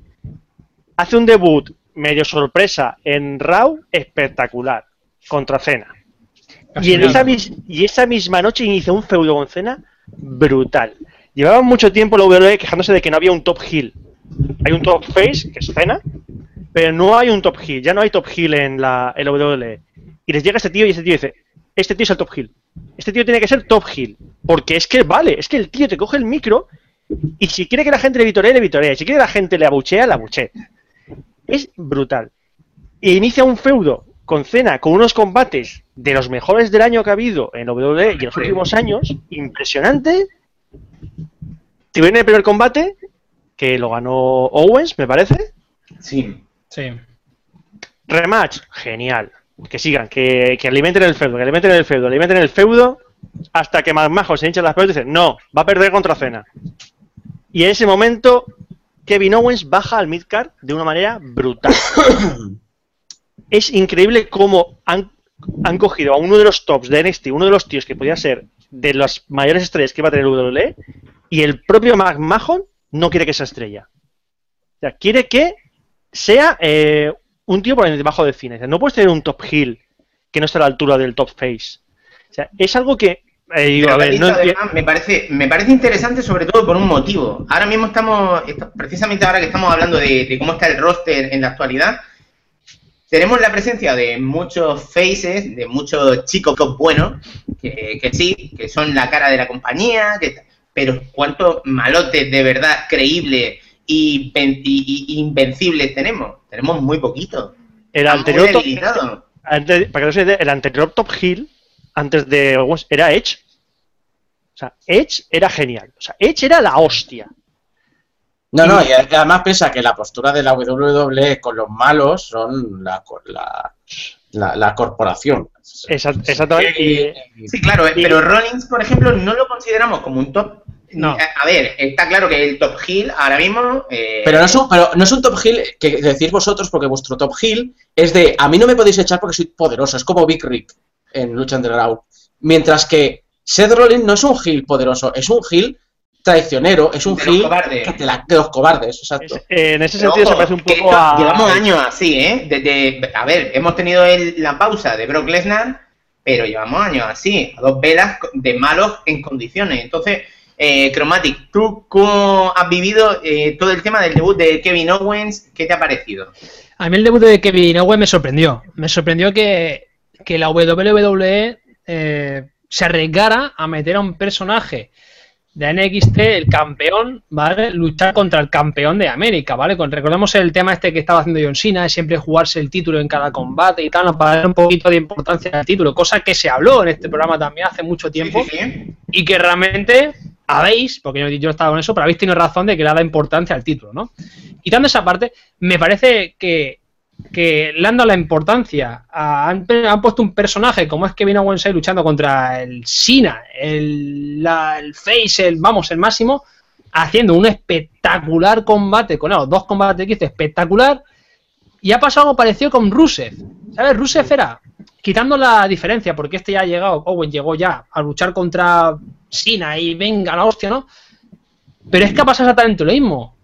Han quitado, lo que ha hecho, estoy con Roberto, han quitado ya el potencial que tenía Owens, es que se lo han quitado de golpe, tío. O sea, es una cosa como decir, hemos hecho esto, pero, a ver, luego han dicho, han recapacitado, han recapacitado, han dicho, oye, un poquito más de calma, que si no, ya no sabemos qué hacer con él. Es que no lo entiendo, tío. Porque ahora tú lo ves los combates de ahora en pareja, y es que no, es que ya no es el mismo Owens, es que lo ves. Eso está difuminado. Owens llevaba un ritmo tan gordo que incluso te dicen Brock Lesnar, Kevin Owens en algún momento, ahora o el mes que viene, y dice, oye, Sí, pues no. sería factible. Pero del ritmo que llevaba de la hostia. Pero como no han querido ir en esa dirección, pues de momento lo han bajado. Como dice Roberto, al midcard, y bueno, ahí está. Pero, Eh, pero escucha, un momento, un momento. eh, fíjate si le han bajado, fíjate si le han bajado, fíjate si hay oponentes buenos, ¿vale? Está, entre comillas, el que iba a ser el campeón Roman Reigns. Está el propio Seth Rollins, que aunque no, aunque luche por el título y luego pierda, pero al menos le dan el punch ese a Kevin Owens. No sé, le dan algo, ¿no? ¿Vale? Pero lo ponen contra Cesaro en el SummerSlam. Ojo. O sea, Va a ser un combate Sí, de no. puta madre, pero Eh, sin sí, sí, sí, exigencia sí. ninguna. Esa- ahí está. eh, Cesaro hoy en día, digo ya adelanto que a mí es de los mejores luchadores que hay ahora. O sea, los tienen unos combates espectaculares contra Sina, los últimos que hemos visto. O sea, Chulísimo. guapísimo. Joder, y lo meten contra él, que no es que sea, no es que esté mal, pero es que César hoy en día está muy bien, lucha muy bien, pero aún no tiene el nombre que tiene, ¿vale? O sea, bajarlo de Sina, de aquí, a bajarlo al medio ahí, hostia, es No, que le va a perjudicar, Ahí, tío. Chicos, hay un, hay un problema muy grande que es la filosofía de la compañía. Según la filosofía de la compañía, las victorias no importan. Pues según mi filosofía y la del sentido común, las victorias importan. Claro. Y tú tienes que dar consistencia. Y tienes que hacer lo que antes en WCW eran los streaks, la racha. La racha de decir, vamos a ver, lleva tantos meses sin perder. Este tío es invencible. ¿no? A este no le gana a nadie. Por ejemplo, lo hicieron con Rusev y ¿en qué ha quedado eso? En nada. Nada, nada. Coño, en vez de aprovechar, las rachas sirven para construir estrellas y que luego con esa estrella la utilizas a un nivel más elevado. Pero si tú luego no continúas esa línea de trabajo que ha hecho y esa inversión de tiempo, eso se va a tomar por culo, ¿no? Entonces, es un problema que tenemos con mucha gente ahora, ¿no? Tenemos combates de, de puta madre que no nos importan una mierda. El problema, que tiene, el, problema que tiene un Para eso, momento, para eso y, y- y siento ser duro, chicos, a ver, para eso ya tenemos lucha underground. Que a- es verdad, porque buscamos entretenimiento, pasarlo bien y divertirnos, sí. Y, y eso es lo que me da lucha underground. Yo quiero ver lucha libre buena y pasármelo de puta madre, me pongo ahí y da Es igual el que- episodio que vea, que, me- que no me voy a sentir Es desplazado. que eso es, eso es lo que me ha pasado los dos últimos meses. Sí, sí, no tengo sí. tiempo para nada, entonces quiero ver wrestling, pues me pongo Lucha Underground. Me relajo, veo ese, me lo Y paso. solo veo. Y, y ha llegado hasta el punto de es que no veo ni NXT, solo veo Lucha Claro, pero el Underground. problema, el, problema creo precisamente lo que no nos engancha quizá del producto actual de WWE es que no haya más continuidad en esas cosas. O sea, Pero eso- Owens eso llevamos- es imparable y me gusta lo que estoy viendo. Es llevamos se está poniendo así, nada, pues quiero que se los folle hasta final de año. Y ¿Cu- quiero cuándo fue. A ver, ¿cuándo, Raven, ¿cuándo fue el primer club de lucha que hicimos? Pues en WrestleMania del año pasado. Eh, ¿Solo un año o, o más? ¿no? Un, Dos, un creo. año, un año, un año. Pues desde que empezamos lo estamos Sí, sí, diciendo. La WWE tiene una, serie- un- una, una caverna de luchadores maravillosos que no sabe nada qué hacer con ellos. No sabe qué hacer con ellos. ¿Y qué consigue? Que me aburran. Me encanta Dolph Ziggler, pero me acabo saltando sus combates. Me encanta eh, Cesaro, pero me acabo saltando sus combates. Me, me encanta eh, Wade Barrett, pero me, me acabo saltando sus combates. Me Pero, encanta. Ambrose, pero me acabo saltando sus combates, coño. ¿Sabéis qué es lo más jodido? Es que esto no es un polvo que acaba en gatillazo en el primer minuto. No. Es que llevamos una hora follando y de repente no termina. A ver, Kevin Owens nos han hecho creer en él. Nos han vendido, nos han enseñado hasta dónde se puede llegar ahí. Y sin embargo, lo han desinflado en el último segundo. Luego, ha habido cosas, a ver, más gatillazos, por ejemplo, lo de Rusev, sin ir más lejos. Es Sí, que- es que cual- cualquiera acaba siempre en gatillazo, es lo que me jode. Es que la WWE es especialista en joder a, la- a los luchadores, tío. Es que no. Mira, eh, pasó con Rusev, ha pasado también con, con Ambrose, ha pasado con. con Wyatt. Con Wyatt ha Wyatt. pasado. Con- lejos, claro. Ha pasado con un montón de luchadores que del de ser unos, unos hostia, cuidado que vea personajes que tienen aquí, cuidado, no La saben. La próxima década. Claro, es que no saben Ah, va- construir, no saben construir personajes realmente, no saben Va- construir no, no, va- va- vamos a decirlo así. personajes. Que, no- que- que- que aquí lo, lo- lo habéis dicho vosotros muchas veces. Aquí, o eres protegido de alguien dentro de WWE o no vas a ninguna parte. O sea, Seth Rollins, si se ha mantenido todo este tiempo y es un tío por el que nadie apostaba nada, es porque está protegido de Triple H y todo el mundo lo sabe. Y el que es protegido de, de McMahon, por ejemplo, lo, lo que le pasa a Roman Reigns, le pasa a cualquier otro y ya nadie se acordaría de él. Pero como es protegido de McMahon, pues vamos a, a- a aguantarle. Pero luego ha habido otros protegidos que tampoco han sabido qué hacer con ellos, porque Sheamus en, en- en general Buah, se lleva muy bien con Triple H. ¿Qué ¿Qué coña? mierda han hecho con Sheamus? Pero si es una puta mierda. Vamos a ver, este tío. A ver, a este tío se le han permitido todo. O sea, no, este tío- no es el en, un año, en un año de 76 combates ganó 73. Es que fue el, año que le pillé odio a ese personaje. Para mí me gusta más ahora Sheamus que antes, tío. Pero Ahora, es eso, ahora si el problema de es que pero con el aspecto que lleva ahora y con el look y siendo Mr. Money in the Bank, coño, lo que tienes que hacer es un tío imparable que yo sepa que cuando que canjee el maletín se acabó. Que siempre se acabó, ¿no? Pero bueno, encima le da el, el gimmick ese de personaje imparable. Y hacemos siempre la búsqueda de, de lo que es el top heel ese fuerte que dices, coño, hostia, lo que era Triple H en su día. Lo que era Claro. Triple H en su día, que sabía que con quien se enfrentase iba a perder.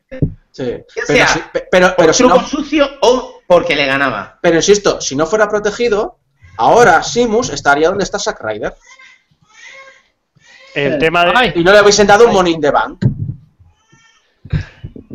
eh, ahí ahí. hablando, hablando Sí, de, sí, hablando, sí, de, hay algo por ahí. hablando de gatillazos. Uy, cuidado. Para entrar, para entrar al siguiente, de- el siguiente tema. Experiencias personales no, Roberto. No, ahora no, aquí no, ¿eh? a ver, eh, a ver, no, yo, eh, ¿Habéis visto últimamente Raw? Porque ya se ha producido el siguiente gatillazo. Ya nada, ya nada. Sí. ya no. Bueno, pues las divas. Las tres divas. Las tres de NXT, ya está. Ya. Bueno, ¿Por qué? Por culpa de que son tres chicas, bueno, si contamos a Paige, son cuatro, que vienen de un tipo de lucha que es el tipo de lucha de los hombres y se han encontrado con las divas de la WWE que son modelos y hacen cuatro movimientos de chicas. Entonces, sus combates no, no rinden, pero no por culpa de ellas, sino porque no, o sea, no, no les puedes seguir el ritmo a ellas. Es decir, todo el mundo ha visto el combate famoso de Sasha Vance contra Charlotte Que es impresionante. Todo el mundo ha visto el combate de Sasha Vance contra Becky Lynch en el último especial de NXT, que fue la leche.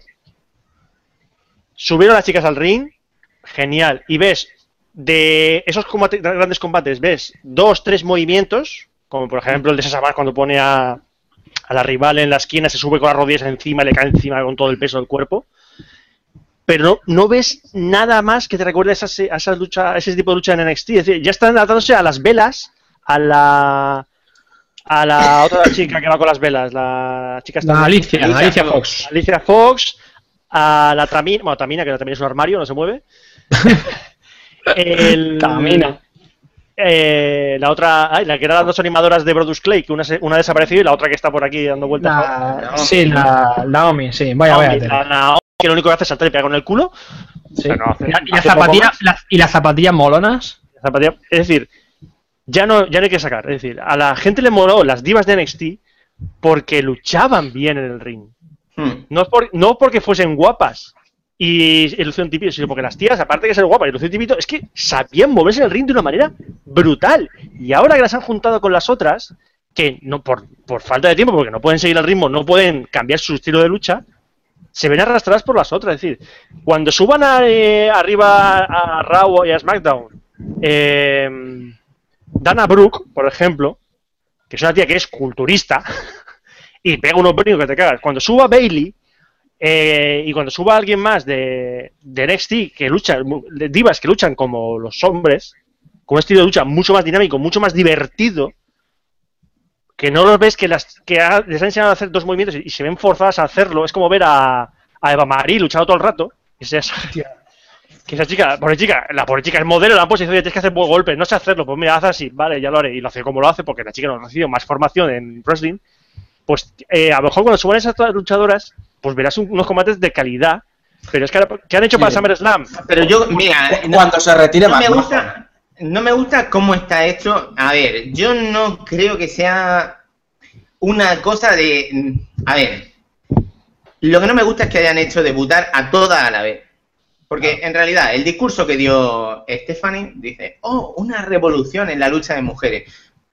Vete a Charlotte. Solamente. No haces tres bandos ni nada. No, aquí está Charlotte, la hija de Ric Flair. El problema es que A Charlotte la nueva hizo, generación. El, el problema es que Charlotte hizo una- un simulacro de debut hace unos meses y te lo- fatal. Te olvidas, nada, eso nunca pasó. Aquí está Charlotte, la hija de Ric Flair, la siguiente generación de NXT. Ha sido campeona de mujeres. Aquí empieza. Y tú te dedicas a darle combate uno a uno, no hacer tres equipos de tres mujeres, que eso es un jaleo, al final no conoces a nadie, y si las conoces te importa una mierda, prefieres que sea un uno contra uno que les dedicas. Les dedicas cinco minutos, pero al menos sabes que estás viendo a las dos cómo trabajan. Al menos estás estudiando su estilo. Que si no, se lucen, Vale. tío. Claro, exactamente. Si no hace eh, un, un slideshow de, vale, siempre sale aquí todo el mundo, eh, hace todo lo que sabe, pero en realidad no he, no he visto nada. Esto es como la Survivor Series, cuando todo el mundo empieza a hacer sus finishers, pero aquí no pasa nada, ¿no? No. En vez de lucha por equipo, en vez de historias de esas, tú utilizas un personaje y construyes precisamente las figuras estas de, coño, esta tía es un nuevo espécimen, le gana a todo el mundo, le gana a las joggers estas que nos importan una mierda, Alicia Fox, una idiota sobreactuada que no sabe ni estar en un ring de pie, sin abrir la boca. Eh, las veras, pues bueno, oye, que se esfuercen, pero al menos tienen alguien con quien trabajar. ¿Conocemos a Charlotte? Vale, pues dentro de un mes debuta la siguiente. Dentro de un mes debuta la siguiente. Y ya vas combinando un poco, ¿sabes? Y al final hay un momento en el que hace el relevo con Charlotte y ya Charlotte que vaya trabajando con las nuevas que van llegando y de vez en cuando intercalas con las que hay consolid- consolidadas, ¿no? Eso yo lo hubiese hecho de otra manera y sobre todo se ha quedado en gatillazo, como tú dices. Es que es una putada porque hay un talento ahí de la hostia, pero han conseguido que no nos importe una mierda, una cosa que antes nos gustaba. pero estás pidiéndole mucho a una compañía que las propias, que una de las hermanas Vela lo, lo dijo, cogió y le dijo a las Vela Twins, no, no, vuestro feudo se ha acabado. Pero si hace dos meses he dicho que ojalá te hubieras muerto en el útero de nuestra madre. Igual. ¿Cómo? ¿Cómo? Pero rollo, ni siquiera una justificación. No, no, ahora sales con ella y se ha acabado. Ni, ni- ni lo Pero, mencioné. pero, pero, eh, que eso pasa ¿Pero con cómo? Eso pasa con ¿Cómo todos vas a los- esperar algo de esta Todo compañía? pasa con todo. Pasa con todo. O sea, eh, mi, a- a- mi mente sucia estaba pensando una cosa, pero no la voy a decir. Sí, sí, sí, sí. Pero es que me pareció muy heavy cuando lo dijo y luego sale junta con ella. Y, pero- y ni me lo justifican. Y saco, esto en las discusiones de pareja, ¿sabes cómo se resuelve? Con un polvo. Sí, pero aquí no, que son gemelas. Aquí no, bueno. aquí- Bueno, hostia. ¿Eh? Aquí se hace, se hace Sina hincándose a la mujer de Brian y grabando. No, no. Y, No, no. y- y Brian grabando, ¿no? Exacto, grabando y ya está. y, la y cosa que- y- diciendo putos nigas. O sea, sí. La cosa está que, que lo que hemos dicho antes, es que no saben construir una historia. No es una, no es una historia que. Una historia hay que amasarla, hay que crear personajes, pero es que con las No, divas. que no les dejan. no- que no les dejan o que no saben. No, no, a no los, hay ganas, a los que no hay ganas, coño. a los que no hay ganas, guionistas. pues la línea de trabajo no, no tiene sentido. es, es- es tan sencillo como que si eh, antes de empezar la, la historia, McMahon mira, mira al luchador o a la luchadora que sea en ese momento. No, no lo hacéis. ¿Por qué? Porque lo digo yo. Porque le veo y no lo veo yo con la capacidad de hacer eso. Así que fuera, cambiarlo. Y eso a lo mejor se lo dice dos horas antes de empezar el show.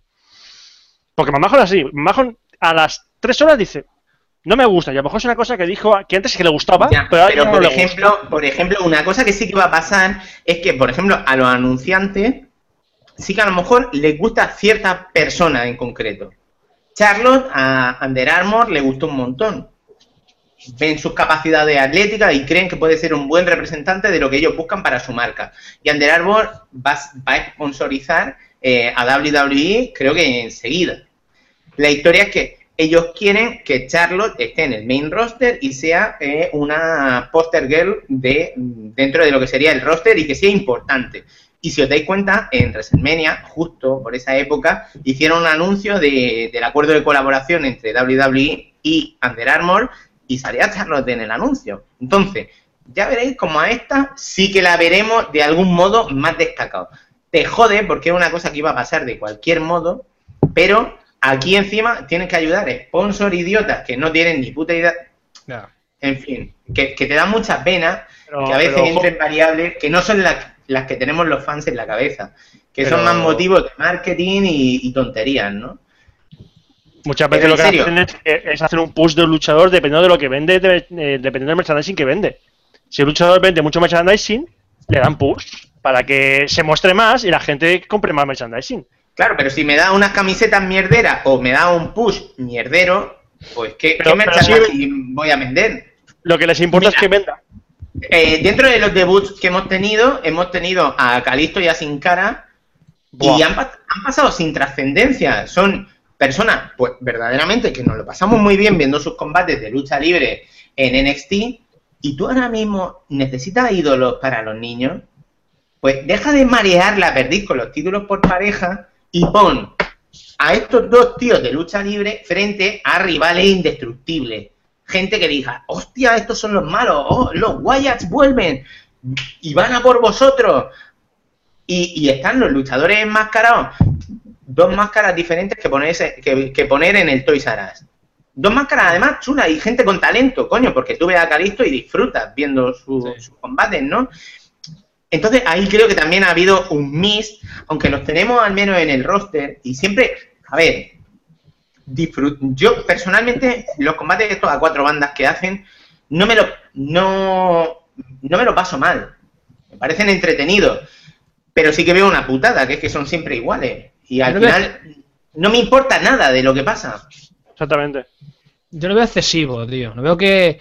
No, es que ese título es un título que. que es que, bueno, no sé si entra el tema ya por el tema de SummerSlam o no, porque, claro. Es que ahí viene otra cosa. El título de, de pareja hace ya tiempo que está que no saben qué hacer con él. No hay una pareja que diga, hostia, aquí está la pareja. Y no pueden darle ese punch a una pareja como Calisto, por ejemplo, y sin cara, porque no hay realmente. El título no tiene ahora mismo, no tiene valor, no tiene valor. Es que no lo tiene. Tú, ahora velo. Igual que, no lo tenga. A ver, pero, mira, le- pero si hacen algo parecido a lo de Sina o incluso el esquema clásico que se hacía a finales de los 90. Un pique todo el mes con otro equipo, no mezcla apenas a otro equipo. Ah, de repente, venga, Calisto se pelea de forma individual con, con uno de los Primetime Players. Luego y, eh, aparece el otro. Ah, interrumpe el combate, no sé qué. Venga, y viene. Y luego llega el amigo a salvarlo. Luego hace una entrevista en la semana siguiente. Venga, descansamos de estos luchadores. Y luego a la siguiente, Calisto y el otro se enfrentan a dos random que han juntado. En plan, Cesaro y no sé quién. Ya aparecen ellos. Típica Pero historia. no, pero no, no quieren hacerlo. Es una falta de ganas. Me jode que estemos hoy tan negativos, pero... Pero es que está la WWE, la WWE lo que nos transmite, tío, negatividad, porque de capa su último, el último eh, pay-per-view importante hasta ahora, o sea, Te lo decimos los tres. Pásate a lucha underground. vete a No cagar a la vida, hombre, no voy a No pasar de. Te Si lo que pones- es que. Te pones el primero de enero y a partir de ahí solo es cuesta arriba. Vale, ya me lo pondré. ¿O no? Bueno. Pero aún así, eh, vamos a seguir hablando de estos temas, ¿no? Venga, va, y, venga. Y, y- y eso está ahí. Eh, por último, con el tema del estado del roster, sí que me gustaría pues, mencionar rápidamente. Ha debutado Adrian Neville. ¿Qué os parece lo que han hecho con él? ¿Os cuadra? ¿No os cuadra? A mí me sorprende que no lo hayan mandado ya a llover. Porque no es, el, no es el típico. A ver, Neville no tiene buen micro. De hecho, la última promo que hizo la semana pasada con el de Arrow, o esa semana con el de Arrow, se equivocó, se equivocó y todo. O sea, eh, le cuesta el micro. Pero el tío es muy bueno en el ring. Es muy, muy, muy bueno. Entonces, ¿pero qué pasa? Aunque, aunque seas muy bueno en el ring, mm, si se te cruzan, dicen, no, tú te vas a llovear. Pero lo están manteniendo, están dando feudos interesantes. Lo de lo de, lo de SummerSlam es dentro de lo que es el espectáculo, que es coger a un actor de serie de televisión y meterlo en un combate, pues le da visibilidad a él. Entonces, mm, yo espero que de aquí eh, lo enfrenten con gente de NXT. Es decir, mm, a finales de este año su- supone que vuelve Sami Zayn. No sé si volverá a NXT o ya directamente lo subirán al roster. Un Neville, un Neville contra Sami Zayn pues, es un combatazo, ya lo hemos visto. Un Neville contra Kevin Owens puede ser la hostia. Contra cuando venga Finn Balor puede ser muy grande también. Entonces, Mm. darle, es darle gente que con la que se sienta cómodo. Un Neville contra Cesaro puede ser la hostia también. Todo puede ser la hostia, pero a la hora de la verdad, déjame que me anticipe. Ese, Neville no va, va a ser un Adam Rose de la vida. hostia, la. Sí, sí, va a ser un Adam Rose de la vida, eh, por triste que, que suene. Eh, no obstante, cuando debute Finn Balor, yo creo que va a ser otra cosa. Ese, ese de los próximos debuts que tenemos ahí que algún día pasarán, yo creo que ese sí que va a dar el salto si no la cagan, pero es tan único eh, ese luchador. Mm, Finn Eh, Balor tiene Finn Balor tiene muy mal micro, ¿eh? Muy mal. Da igual que tenga muy mal micro. Si tienes que Eh, apostar por algo, eres tan único. ver, el, el tío tiene una mejor, ahora mismo creo que tiene la mejor entrada en ring de actualmente que existe. Dema- demasiado larga. Demasiado largo, exacto. Eh, La del enterrador también es muy larga, ¿eh? La del enterrador. pero es enterrador, Pero es una vez al año. La enterrador es una vez al año y Hombre, ves que- de dos. niebla. Que llevan dos, que llevan dos, que ahora- van a haber dos este año, mínimo. A ver, yo, yo sí que coincido una cosa que, que no le veo futuro a Neville, porque Neville hace precisamente lo que prohíben hacer en la WWE, que es maniobras arriesgadas. Porque todos oímos las historias de, de cómo a Ziggler le iban cortando las alas cuando iba haciendo más mortales. Así que es el, Por- Porque Ziggler vendía demasiado. Eso es malo. Es inmediatamente lo que me hizo fan de, de De hecho, eh, muchas veces lo dicen. Eh, hace el otro día vi un episodio de Tough Enough en el que decían, no, Triple H le decía a uno de los, de los participantes, tú siempre tienes que intentar tomártelo con más calma en el ring. Siempre más despacio, más despacio, más despacio. Sí, no, como él, ¿no? Que luchaba caminando. Sí, Mm, es- Exacto. Tómatelo como quieras, ¿no? Pero eso. Em, del roster hay alguna cosa así que, que estemos viendo. Sí, bueno, tenemos eh, un luchador importante al que estamos echando de menos. Eh, Daniel Bryan ahora mismo no está entre nosotros. Está recuperándose de una concussion que tuvo en el Tour Europeo allá por abril. Y, y de momento no sabemos cuándo va a volver, si volverá. No, ¿Lo yo, no- de- yo no espero que, menos o no? no creo que vuelva a ser lo que, lo que fue. Porque ya era- es la excusa que tiene la WWE para cortarle las alas. Que No en ese sentido, no creo que te- vuelva a tener un, un run como campeón ahí.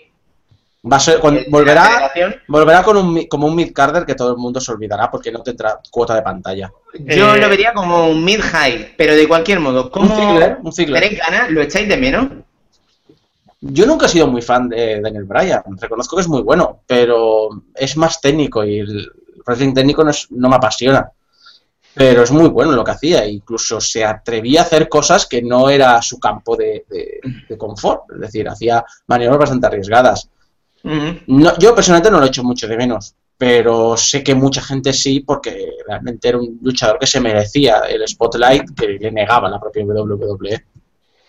Claro. Es más, pro- más probablemente esta lucha para que le den el spotlight sea lo que le ha llevado a la lesión de cuello.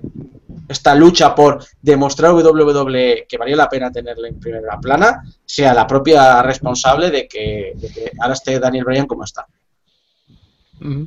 A mí de verdad me gustaba mucho, eh, sobre todo el, acercamiento que tenía con la afición, lo- con la gente, ¿no? Era el yes, yes, yes famoso hace años que no veía eso, o sea, todo el mundo igual, o sea, eso es lo que me gustaría de Brian. No en sí me gustaba cómo peleaba, porque no, a mí no me eh, veía ese típico luchador pequeñito, bueno, pequeñito, a ver, distancia, pequeñito con su con su arranque, con su gana, con su, ¿sabes? Eso sí. Pero no me gustaba especialmente los combates de él, no he visto así uno que diga, hostia, no me acaba de convencer, no, me, no, no es un luchador que tú lo veas combatir, a mí lo veía combatir y me gusta, y hostia, no voy a pedir ni un Por combate. ejemplo, el combate de WrestleMania 30 contra Triple H no guarda buenos recuerdos, los combates con CM Punk. No lo recuerdo. Te lo digo todo con eso. No tengo ningún Roberto, momento así tú lo- diga, hostia.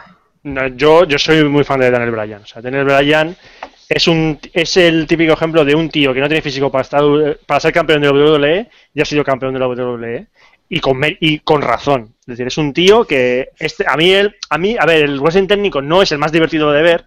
Ya Bret me remonto. Bret era muy bueno, pero no era divertido de ver. Le era divertido ver cuando juntaba gente- ciertos cierto gente, por ejemplo, tú lo juntabas con Shawn Michaels y era combatazo. Eh. Daniel Bryan, Daniel Bryan también, si lo juntas con gen- cierta gente, te hace combatazo. Si lo juntas con Cena, te hace un combatazo. Si lo juntas con Ziggler, te hace un combatazo. El de Triple H en el WrestleMania 30 fue un combatazo. Y luego el que hizo contra Orton y Batista la misma noche, Ujú. leche. O sea, fue muy bueno ese, ese, ese combate. Eh, yo creo, eso es un sueño que tengo yo, que, si- que si quieren devolver a Brian, traerlo de vuelta y meterlo directamente en la órbita del título, es que sea la, el resto sorpresa del Royal Rumble. No, ya, lo harán, pero no va a ganar. Eh, si lo sacan de los últimos, se hacen como hicieron con, hicieron con Cena o Que hicieron no, con Edge, pasar, que no va a pasar, en serio. que sacarlo el último o el penúltimo. Y No. todo el mundo pitándole. No lo sé, no, no lo veo, ¿eh? Brian está Ya, ya. sentenciado. Brian está ya sentencia a ello. Bra-. Si, no- Bra- la- si no tiene la oportunidad cuando la tuvo, ya. La, la historia de eso, Bryan. El problema, en Brian creen y, y Brian vende merchandising. Está claro que Brian ahora mismo, si no fuese por las lesiones, La historia de Bryan. existen las lesiones. Sí, sí, pero es que la historia de Bryan es la de, de 100 Punk, la. WWE. No, no. Daniel Bryan, por ejemplo, no tiene el burnout de los viajes. Daniel Bryan tiene a su mujer viajando con él. No, no, pero no, no, no me refiero No, a. No, no, me- no refiero a, a él lo que siente, sino. La historia de Bryan es la historia de un luchador que nadie quiere dentro de WWE. Esa es mi. Vende, coño, pero. Daniel Bryan da dinero igual que CM Punk. Entonces, a- sí le gusta tenerlo en la compañía. Y Pero- le pero- gustaría que estuviese sano y que nunca hubiese tenido una concussion, ni una lesión, ni hostia, para al menos haberle sacado toda la pasta que le tenían que sacar después de WrestleMania 30. No se la pudieron sacar, es una putada, luego ha vuelto. El- yo lo dije en el club de la lucha anterior, que iban a hacer algo parecido con Cena y con Bryan, de darle dignidad a los títulos menores. Con Bryan no pudieron hacerlo porque enseguida se nos lesionó. Y se Entonces, lo da a Ryback. es la putada que al final ese título que se supone que nos iba a importar un poco porque lo tenía Bryan y oh, le va a dar dignidad, pues no, no se la ha dado, no se la ha podido dar. Entonces, si no se le ha podido dar a ese título, pues tú te imaginas otra vez ponerlo con el cinturón principal de la compañía vendiendo pay-per-view cuando sabes que en cualquier momento se te puede romper. Al final va a estar como una atracción especial, como por, mucho que me joda decirlo, va a ser como un Chris Jericho, un algo, un part-timer, un que, que va así, de vez en cuando va a tener ciertos combates, va a tener cierta continuidad, pero de vez en cuando a lo mejor se va a tener que tomar un descanso. Me da mucha rabia, a mí sí me gusta Daniel Bryan, pero ahí está ese tema. Yo sí lo echo de menos. Yo me parece un luchador entretenido que da pie a que- muy buenos momentos. Es que yo lo, lo que más he hecho en falta de Brian es cómo levanta al público. Eso. O sea, ya sea. O sea, el otro día salió en el Myth TV, creo, o. O, no- o cogiendo el micro y ya está, y subir al ring para hablar. Y estaba todo el público de yes, yes, yes, Daniel Bryan, Daniel Bryan, Daniel Bryan. O sea, el público lo adora. Y es que es de los Sí. pocos luchadores que ahora mismo levanta el público. Es que Pero siempre he tenido la, la sensación de que eh, la parte de no ser querido por la directiva, al igual que pasaba con CM Punk y con, y con Ziggler, es la parte que hace más levantarse al público que sea más vocal. Más de, no le gusta a McMahon o no le gusta a Triple H, vamos a darles por el culo. Sí, sí, no, si en parte es eso. Acuérdate lo de Occupy Raw, lo de estamos en contra de la directiva, queremos que esté Brian, que- y, no- y- y Chula sin duda, y sin duda, Brian está donde está por mucha gente, porque el público que estaba en contra de las decisiones de WWE empezó a dar por saco en las redes sociales en todas partes. Es decir, Mira, queremos que Brian esté, queremos que Brian esté. Eh, tenemos a Robert Roach que nos dice, ¿por qué no quieren en la WWE a Daniel Bryan? A ver, si lo quieren porque da dinero. Ahora mismo da dinero, se ha invertido un tiempo y un esfuerzo y, y- en él y le- yo creo que de- a la compañía le gustaría tenerlo de vuelta y poder tenerlo en el candelero. De hecho, han sacado un Blu-ray con una recopilación de sus mejores combates, lo tienen en Tough Enough como uno de los jueces, han sacado una autobiografía escrita también en- eh, con ayuda de otro escritor, ahí en plan conjunto, y sí que intentan que no nos olvidemos de él. Entonces, llegado a este punto sí lo quieren. ¿Por qué no lo quieren en un principio? ¿Por qué estamos diciendo eso? Porque no tiene el look de culturista, de tío grande, de tío guapo, de, de, monstruo de gimnasio ideal, que es lo que le gusta a Vince McMahon, una cosa que hemos hablado muchas veces. Entonces, básicamente por eso. Eh, si os parece, vamos a ir pasando a algún tema nuevo antes, a ver, para ir concluyendo lo de Brian. Que el arquetipo que buscaba Mahon ya, no- ya no va a encontrarlo porque ya han prohibido los esteroides en el, y las drogas. O sea, no- ahí, no tienes a ahí tienes a Reigns. eh, Ya, ya, ya. Pero eh, eh, para McMahon, eh, Reigns tenía que ser el triple para que le gustase. Pues que ficha Big Riggs, porque es que no le queda. No, hay otro, No, es decir. Es que, ¿sabes cómo se pone a Big Rig? Es que es un poco negro. Entonces a McMahon no. A McMahon no le gusta eso. Cuidado, cuidado. Caso de Bueno. Cequitas. Es muy. Es muy. Es muy. Si os parece, vamos a ir apretando un poquito. Eh, hay un, un tema, ya que estamos con, el, con la actualidad de lo que ha sido los últimos meses, eh, es que hemos tenido que decir adiós a dos figuras emblemáticas de la historia de la lucha libre que nos han abandonado. Estoy hablando de Dusty Rhodes y de Roddy, Roddy Piper. Si os parece, me gustaría que dedicásemos pues unos cinco minutillos, sé que en nuestro caso serán 10 como mínimo, o sea, como mínimo, sí, eh, para hablar de ellos. Y es que son dos de esos personajes emblemáticos. Nosotros, la mayoría, vamos, todos los que estamos, eh, los, que estamos en España ahora mismo disfrutando de, este programa, em, hemos conocido a Dusty Rhodes y a Roddy Piper por los programas de Telecinco, de esa época mítica.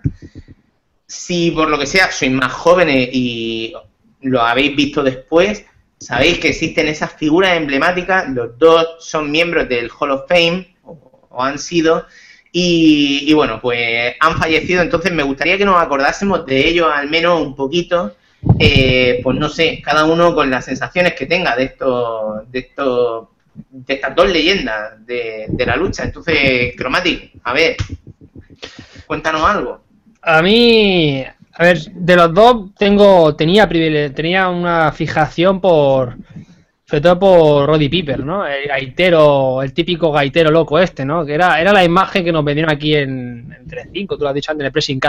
Era el espectáculo, era una persona muy carismática, que levantaba al público, era un personaje querido, salió incluso en, en serie de televisión, o sea, una cosa pasó, otra, pasó la frontera de, En, en películas. el- en película exactamente el show pasó al cine, una cosa que, joder, era, era un personaje, el gaitero, es que era, era, era, era guapísimo, ¿no? Que iba, cuando se llenaba el culo, ¿sabes? Era una cosa que era muy, muy, muy show, ¿vale? Muy americano todo, pero a la vez que gustaba, entraba contigo. Y Dusty Rhodes es que me, me gustado mucho que no se olvidara WWE de él cuando, cuando lo hicieron aparecer con los hijos, ¿no? Con Goldust y con Stardust o Cody Rhodes, ¿no?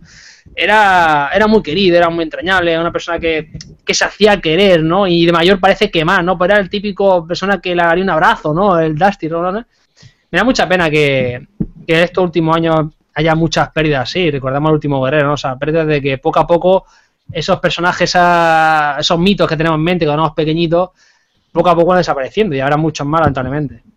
Pero bueno, eh, no sé.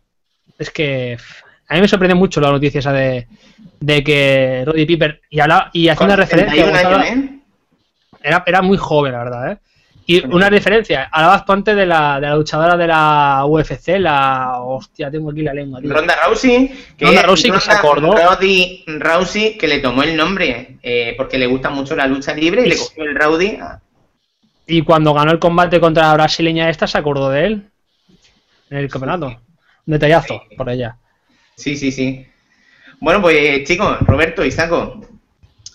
Yo que tengo un, recuerdo muy vago, porque lo vi en Telecinco hace más de 20 años y yo no, o sea, sí que sé que algunos de vosotros habéis ido siguiendo en canales digitales el, el wrestling a, mediados de los 90, finales de los 90, principios de los 2000, yo no tenía ningún canal digital, entonces yo desde el 94-95, que Telecinco dejaría de emitir, hasta creo que... ¿Cuándo fue lo del CM Punk contra Cena que se llevó el título? 2011.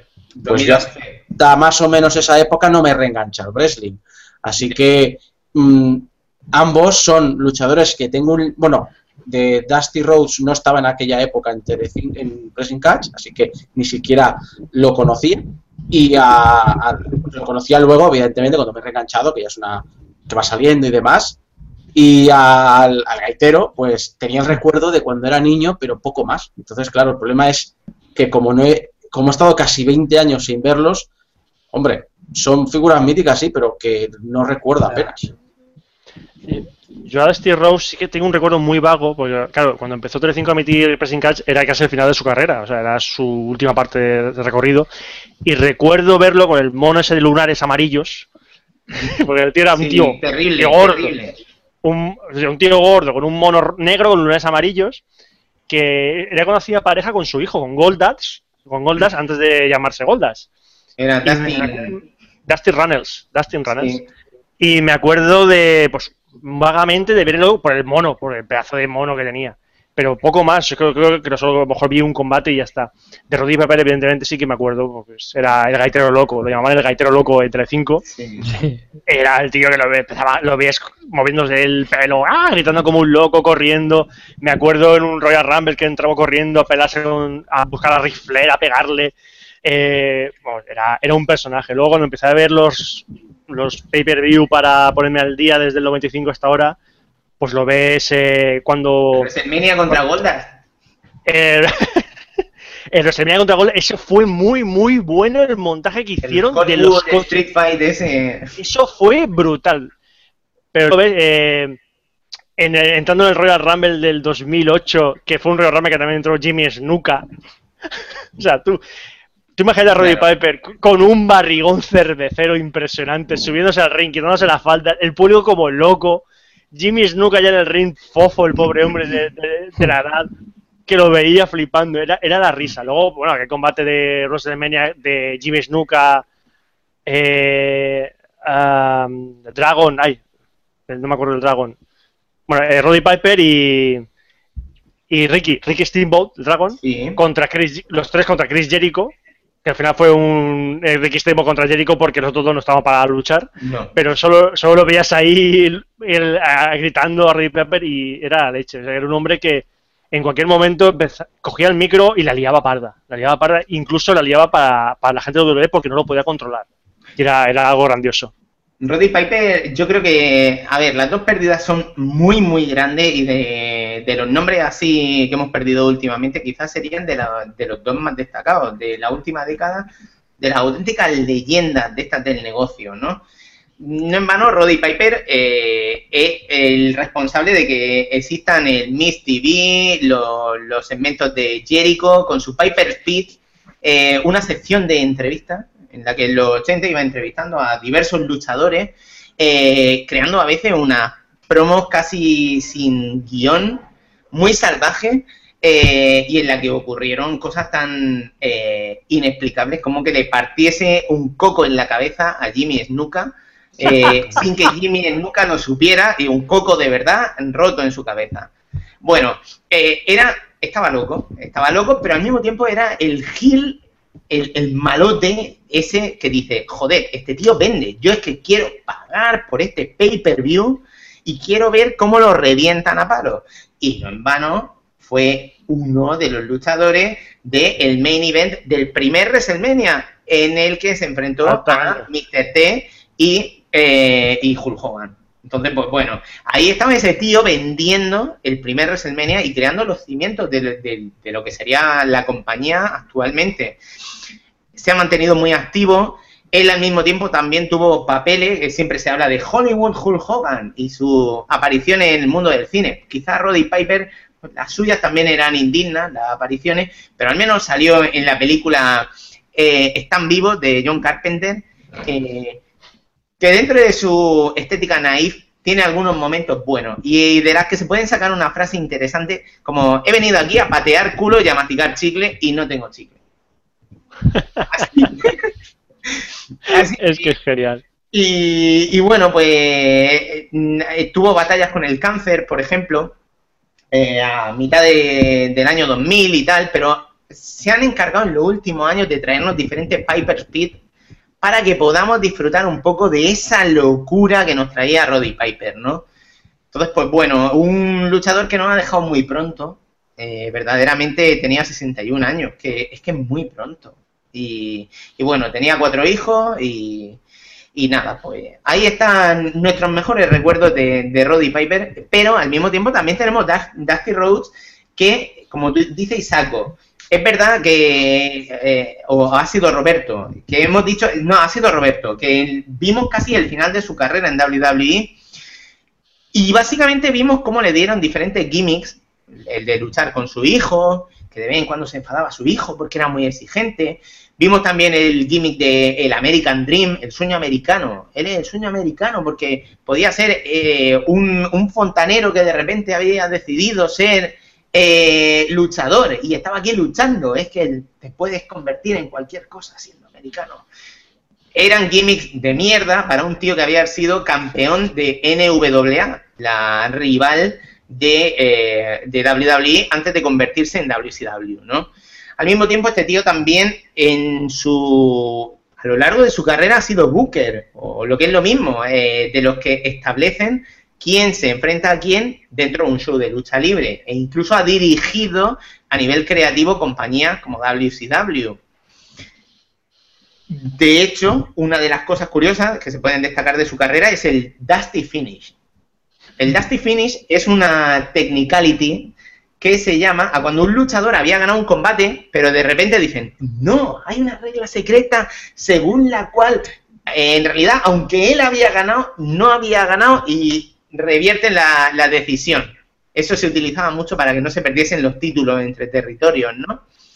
Entonces, pues bueno, eh, un tipo que además a nivel creativo eh, ha estado trabajando con WWE ahora en NXT, dándole muchos consejos veteranos a, a los jóvenes de, de NXT, que eran los que más se han arrepentido de su pérdida, junto con, con su propio hijo, evidentemente. Entonces, pues bueno, ahí están esos recuerdos de, de estos dos emblemas de la lucha libre. Entonces, si os parece, vamos a ir concluyendo el programa, no sin antes recordar qué tenemos para SummerSlam y un poco, vamos a ir rápido porque eh, a mi hija enseguida le toca, le toca la hora del baño y ella es más unforgiving que, que el Undertaker. Eh, aunque al Undertaker le rompiesen su racha, eh, mi hija está dispuesta a romperme las piernas si, si no llego a tiempo a su hora del baño. Entonces, vamos a echar un vistazo a ver qué tenemos para SummerSlam. Eh, un SummerSlam que tenemos muy cargadito. Un SummerSlam que tenemos con 10 combates. Supongo que dos nos los meterán en el pre-show. ¿Vosotros habéis visto cuáles meten en el pre-show o algo? Es que ten en cuenta que esto es un SummerSlam de cuatro horas, no de tres. Así que a lo mejor A lo meten no todo. Exacto. Yo no creo que vayan a meter todos los combates, seguro que van a meterlo en el pre-show porque tenemos combates importantes. Eh, es un, un card, como dicen, muy cargadito, pero yo creo que la, la última hora y media va a ser para los dos combates estelares. Ahora después hablamos de los estelares, o empezamos por los estelares o por los pequeños. Por los Por- pequeños, que tenemos rápido. No vamos a hacer ni predicciones ni hostias, simplemente mm, lo decimos. Si os parece, eh, la semana que viene o en una semana y media o así, cuando lo hayamos visto todo, os invito a que hagamos una reflexión sobre lo que nos ha parecido el evento, ahora que nos hemos quitado un poco estos temas de actualidad que teníamos pendientes.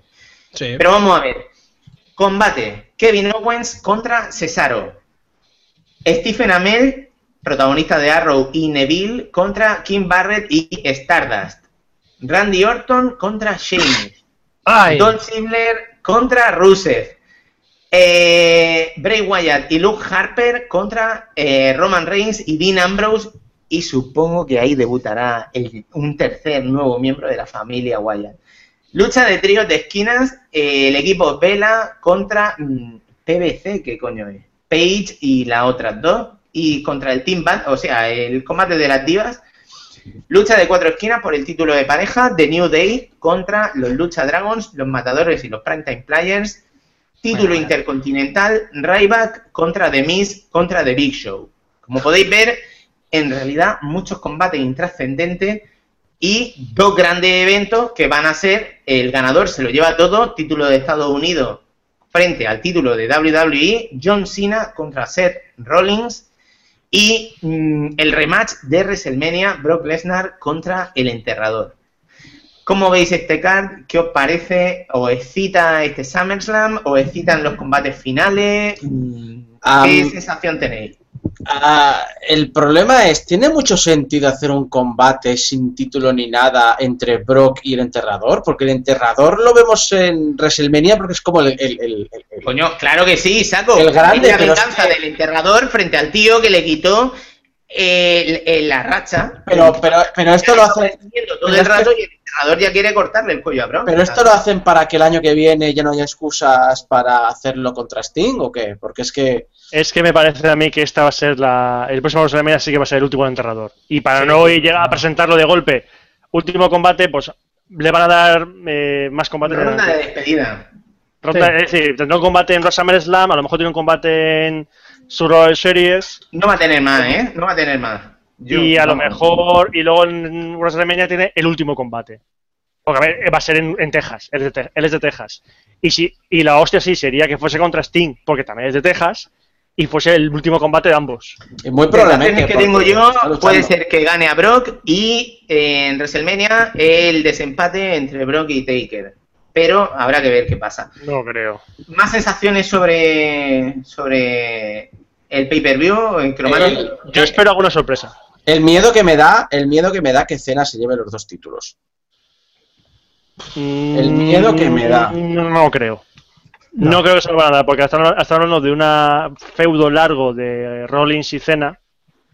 Entonces, algo harán. A lo mejor meterá un tercero. Dicen por ahí que se colará Sheamus con el maletín. A Puede ver qué ser. pasa. A ver qué pasa. Jesús, Puede ¿cómo lo vives tú? Yo la verdad que, sinceramente lo digo, si no fuera por el combate entre Taker y Brock Lesnar, es que no parece un SummerSlam. O sea, a mí no me da la sensación de que hay unos combates importantes, que esos combates dices, hostia, que van a jugarse el título, que va... Es que no hay nada, porque de ese Rally contra John Cena, lo que ha dicho Roberto, es que parece que ahí va a haber un tercero, pero es que huele a legua, no sé, porque es que no, no tiene sentido eh, jugarse... Eh, ¿que ¿Tiene sentido ser Rollins ganar el, el campeonato de América? ¿Para qué? No tiene ningún sentido. Que John Cena gane el campeonato otra vez. Otra vez lo mismo. No tiene, es que tampoco no cabe ahí. No, no, no hay sentido. El campeonato intercontinental es que está perdido. Es, es que ni. Es que me lo han puesto a tú de mí. basura, haces relleno. algo. Haz, Ryback, has vuelto fuerte. Ahora te damos el intercontinental. Dentro de dos meses no será nadie. Venga, siguiente. El de, lo- el de pareja, pasamos al siguiente. De divas. Es que no hay ninguno que. La familia Wyatt, tío. O sea, Bray, Luke Harper, Dean Ambrose, Roman Reigns. Es que todos han bajado, le han bajado todo del, del estar, no menos. Luke Harper le ponía un poquito de gel ahí y dice, hostia, Luke Harper con los malotes, uh, cuidado. Ya no son nada. Si es que es un combate que no tiene Yo, edad. digo, no, yo tengo la bueno, pero no sensación tiene de que va a haber nuevo miembro de la familia Wyatt. Eh, predicciones, ¿quién? Otra vez, eh, será el, el, el- Te diré, joder, ¿cómo se llama? Eh, Vaya cabeza tengo hoy, tío. ¿Será Bodalas? Bo- ¿Bodalas? por favor. Bodarás, Oye, sí. en plan repackage, en plan, soy el hermano de Bray y he, visto la luz. Adam Rose. Es una opción, como Lego Kruger, ¿no? Hostia puta, no, por favor. No, el otro, el de la perilla, tío. El. Hostia, se ve de la cabeza, tío. El que está, era, era antes que se vuelvan a juntar los tres otra vez. Porque el otro dónde está no tiene sentido. Es que, Está lesionado. Está Eh, lesionado. guapo, que aparezca, que aparezca y mete un manteca, ya está. Si no hace falta tampoco que luche mucho. Eh, está. efectivamente, ya. No sé, algo así. Y luego el combate que me parece curioso de, de Neville y Stephen Amell y este, o Amell, que es el protagonista este. Me parece curioso porque Neville, o sea, tal como lo han vendido, el tema de superhéroes contra. Que, Kim- que Barrett sobra totalmente ahí, pero bueno, lo han puesto ahí porque mira, porque lleva corona, o sea, que, que es, Sí. es ortopédico y horror- horroroso, pero es curioso, es curioso de ver. Randy Orton Sheamus, rápido. Randy Orton Sheamus, no saben qué hacer con ninguno. O sea, Sheamus no ha puesto más tiempo. Relleno, es relleno, es una putada porque luchan bien. Sé que en realidad tú ves Claro. esto y podría ser un WrestleMania. Eh, si Jesús, la ten, historia cuen- fuese incorrecta. Jesús, ten en Roberto, cuen- dime. ten en cuenta que tienen que poner un combate para que la gente se levante, vaya a mear, a comer. Entonces ponen a eso, a Sheamus No, contra Randy ese- Orton. Porque, Ese porque va combate a ser un coñazo de combate impresionante. Pues ese ya está el de pareja, no te preocupes, además. Es que te da tiempo de mirar y hacer otras cosas. Dolph Ziggler, Rusev, Olana contra Summer Rae. Es que Puede era- ser, no puede sé. ser un buen combate, puede ser un buen combate. ¿eh? ¿Tú Yo creo que crees? sí. Yo Sí, creo que no. eh, a ver, porque Puede quiero ver cómo se, quiero- puede ser un buen combate por a ver cómo se maneja eh, Ziggler con Rusev. Porque Rusev es un bestiajo, aunque tiene algo de agilidad, y Ziggler sabemos cómo es. Ziggler se adapta, pero en dos segundos se adapta al combate. Entonces, a ver cómo lo maneja. Puede, ser, puede estar bien. El tema es que habrá un segmento que se pondrá a pelear Lana contra Summer Rae. Entonces, y se va a en que Eso no pasa a mayores. Eh, Roberto, en general, ¿tú qué opinas de esto? Pues a mí lo que me quiero ver es el combate de enterrador contra Lesnar, porque el de WrestleMania me supo poco, porque hubo se produjo la lesión en mitad del combate y no fue todo lo posible. Eh, quiero ver si el enterrador consigue Aguantar. consigue aguantar, ¿Qué eh, porque me, me gustó muchísimo el careo que tuvieron en Raw hace dos semanas, en el que, el salió todo el estadio a pararlos porque se mataban ahí en el ring y fuera del ring. Entonces puede ser un combate muy pasional, o sea, de que te mato, que te mato, me cago en la leche. O puede ser algo que salga mal y se fastidie el combate, pero ya procurarán que Lesnar se controle, que no se em, cebe mucho contra Undertaker. Y el resto del combate, pues bien, o sea, tampoco es que me vuelvan loco, o sea, eh, ojalá, espero alguna sorpresa en alguno de ellos. Seguro, tiene que haberla. A, a lo mejor algún debut, alguna historia. Yo eh, apuesto por eh, algún miembro nuevo de la familia Wyatt. No sé por dónde va a tirar la cosa. Verdaderamente creo que un repackage de Adam Rose como Leo Kruger y nuevo miembro de, de la familia Wyatt puede ser una opción. Creo que eh, Bo Dallas, que es hermano de Bray Wyatt en la vida real, podría ser una opción. O alguna otra sorpresa, alguien que no nos esperemos, de- podría molar. Lo de Bodalas no van a hacerlo porque a lo han juntado con The New Day de vez en cuando, entonces sería un cambio demasiado radical. Sí, pero bueno, eh, se trata de sorpresa. Creo que lo de las chicas, lo que hemos dicho, quizá no está bien gestionado. Eh, pienso que en otras circunstancias y con historias correctas esto podría ser un WrestleMania perfectamente, pero, mm, pero no, está, no está bien buqueado. O sea, no me importa mucho. Stephen Amell, ¿por qué está Kim Barrett de relleno? Pues básicamente para que sea un combate por pareja, tienes que justificarlo. Eh, y, básicamente eh, Stephen Amell saldrá a meter un par de hostias, a hacer el pin quizá a Stardust o a Kim Barrett y punto. O sea, ya está, pero tiene que ser por parejas para que no parezca que, que son los dos buenos contra un malo, o sea, que superhéroes son estos, que van dos contra uno. Es por eso. Eh, duda así que tengo en general. ¿Con qué cierran? ¿Con Brock Taker o con Cena Seth Rollins? Brock Taker. Cena. ¿Sí? Sí. Yo creo que Rollins Yo Cena. creo que Cena Rollins, ¿eh? Yo Ah, creo que, yo creo que, yo creo que Sina Rollins y cuando uno de los dos se lleve los dos títulos, vendrá Simus y se llevará Money Ah, bueno. Bank. el Money para, para no con- tener los dos juntos. Pero ya lo hicieron con Alberto del Río en un SummerSlam que... Es muy peligroso. A ver, es muy peligroso tener dos títulos. Si los tiene los dos Seth Rollins, aún pueden jugar la carta de me, me lo voy a jugar o lo que sea. pero John Cena con los dos. Va a ganar John Cena. Ah, no. Me, ya digo, es muy, es muy complicado, y es la WWE y sabemos que la historia no la lleva bien, es muy complicado llevar la historia de dos títulos simultáneos. Yo creo que, que, que Sheamus se va a llevar el... el- Estamos por asumido, yo creo, todos, que el que gane los dos títulos va a ser víctima de un Money in the Bank y el malote no va a ser víctima de un Money in the Bank estando John Cena por ahí. No sé quién se lo llevará, pero es, es la impresión que me llevo.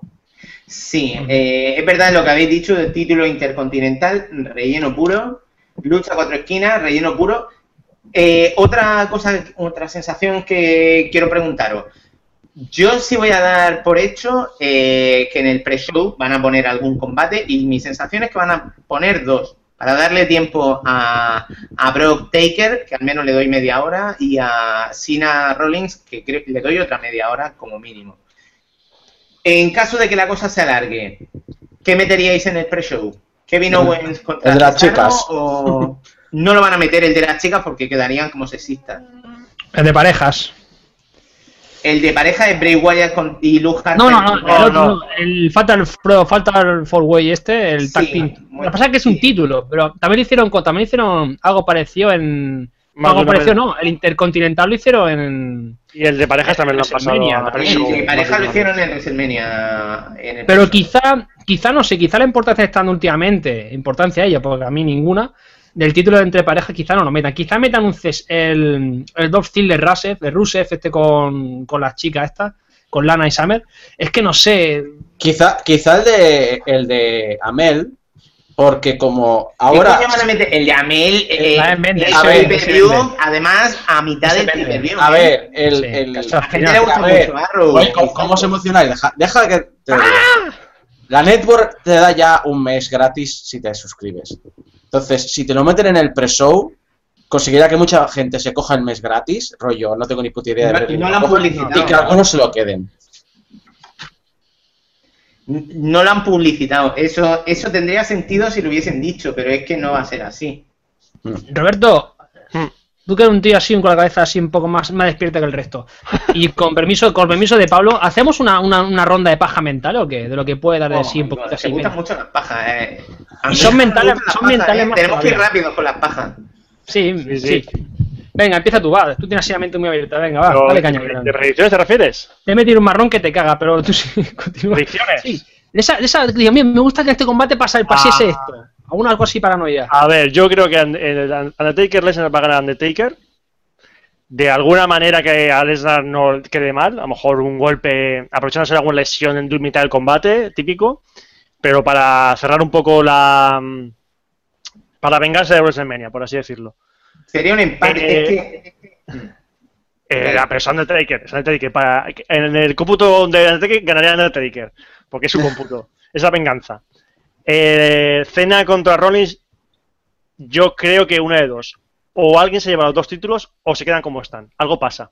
Alguna descalificación es una mierda, pero no creo que, que tenga uno el título de Estados Unidos y el y el de campeón de WWE.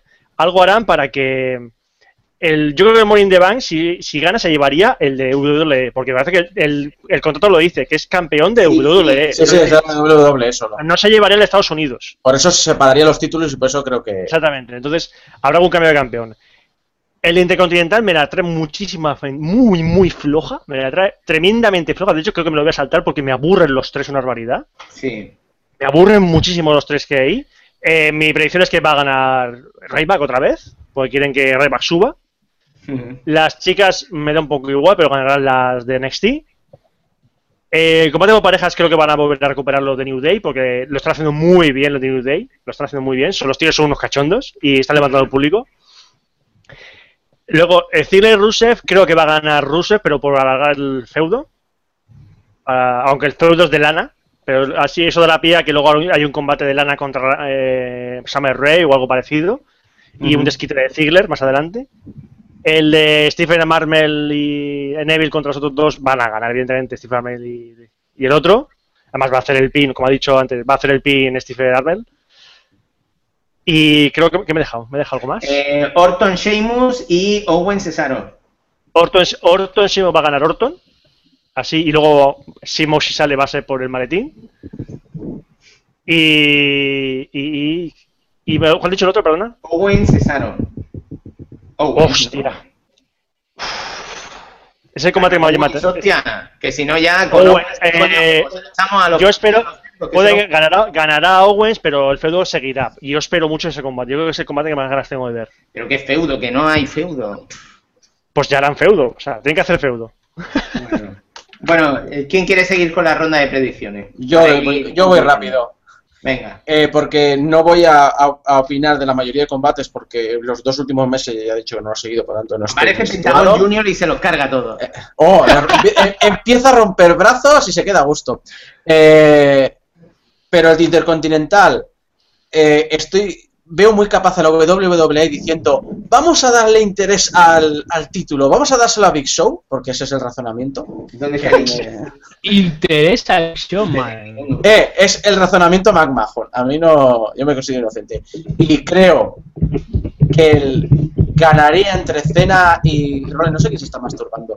Pablo, Pablo, ¿dónde está que- Cena- creo que entre Cena y Rollins ganaría de alguna manera Rollins y entonces vendría Simus. Entonces Rollins se quedaría con el título Yankee y el Simus con el WWE. Ahora, no sé, el, el Cena quedaría libre, porque también hay que reconocer que para la WWE quieren darle más prestigio. Siempre he querido que Cena sea prestigioso, y no sé yo si ya ha acabado la época del cinturón de Estados Unidos, darle algo más de push. Entonces, no sé por dónde querrían seguirlo. Si, si Cena intentaría recuperar el Estados Unidos, o si Cena ya se empezaría a meter contra Sims. Es por lo que yo tiraría. Y eh, Brock y- Es que lo único realmente interesante es que el de Brock contra Undertaker, ese sí que es el que, pase lo que pase, nos va a sorprender. Ese sí que es, va a ser un... O sea, los otros son un poquito de cabalas. Este es en plan de no puedo prever nada. Así que, eh, sea cual sea el resultado, a menos que la caguen muy fuerte, va a ser muy interesante. Totalmente. Bueno, pues Jesús, ¿tú quieres hacer ronda de predicciones? Es que rápidamente estoy con, con Isaco. El tema de, de Rollins gana con alguna, no sé cómo lo hará, pero Rollins ganará y luego entrará Sheamus y lo quitará seguramente. Eh, Intercontinental paso, eh, de pareja también paso, la Divas me la pelan, el Undertaker, Brock Lesnar, eh, es el combate que más ganas tengo de ver, pero también el miedo de que quizás sea uno de los más aburridos, entre comillas, porque Undertaker no está para tantos trotes. Coge a Lesnar para hacer eh, un. O si parece que se va, que se que Lesnar se pone las piernas enseguida y dices, cuidado, no voy a morir mucho por si Undertaker se rompe una. ¿Sabes?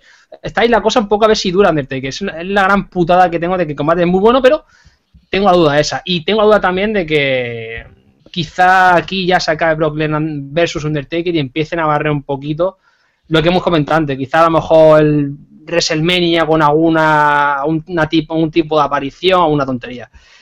Y lo demás realmente, eh, Bray Wyatt, Luke Harper, Ambrose y Roman Reigns, como tú has dicho, va a aparecer alguien. Posiblemente ganará Luke Harper, Brian Bray Wyatt. Y el resto, pues nada, ya lo sabemos. Gana Neville, Stephen Amell, Randy Orton a Sheamus, Dolph Ziggler perderá contra Rusev y Kevin Owens a Cesaro. O sea que así rápidamente ya está. Pero, pero, pero sorpresa, porque es SummerSlam, no es un pay-per-view cualquiera. Que ojo así, el anterior nos sorprendió muchísimo. Es el segundo pay-per-view más importante del año, entonces se supone que tiene que estar a la altura. Y Eh, en Nueva York, y en Nueva York, ojo. En Brooklyn, ahí. Sí, sí, en el Barclays Center.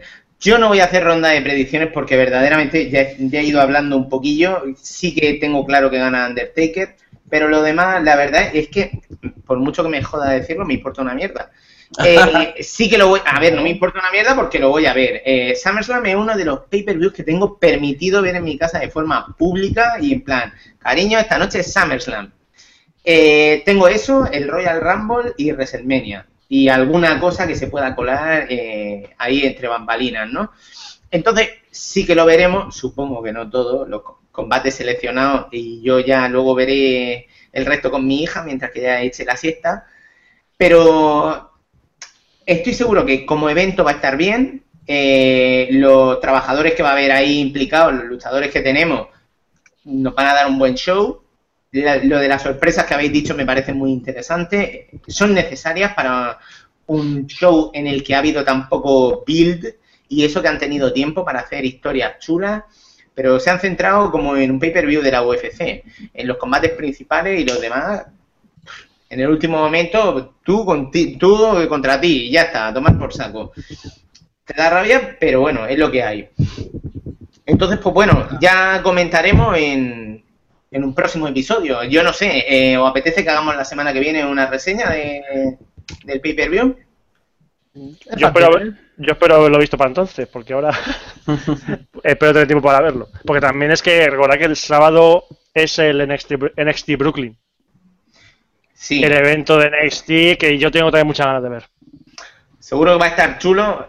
Podemos comentar, porque desde luego este no ha sido, ha sido un club de la lucha diferente. Hemos estado repasando la actualidad de, de los últimos meses, teníamos ganas de hacerlo, pero nosotros nos juntamos generalmente para hablar de los cuatro grandes. Entonces, pues esa cita la tenemos ahí, la tenemos pendiente. Estoy seguro que Adriana Valiverea Gómez me dará permiso Mm. para acercarme otra vez al micrófono.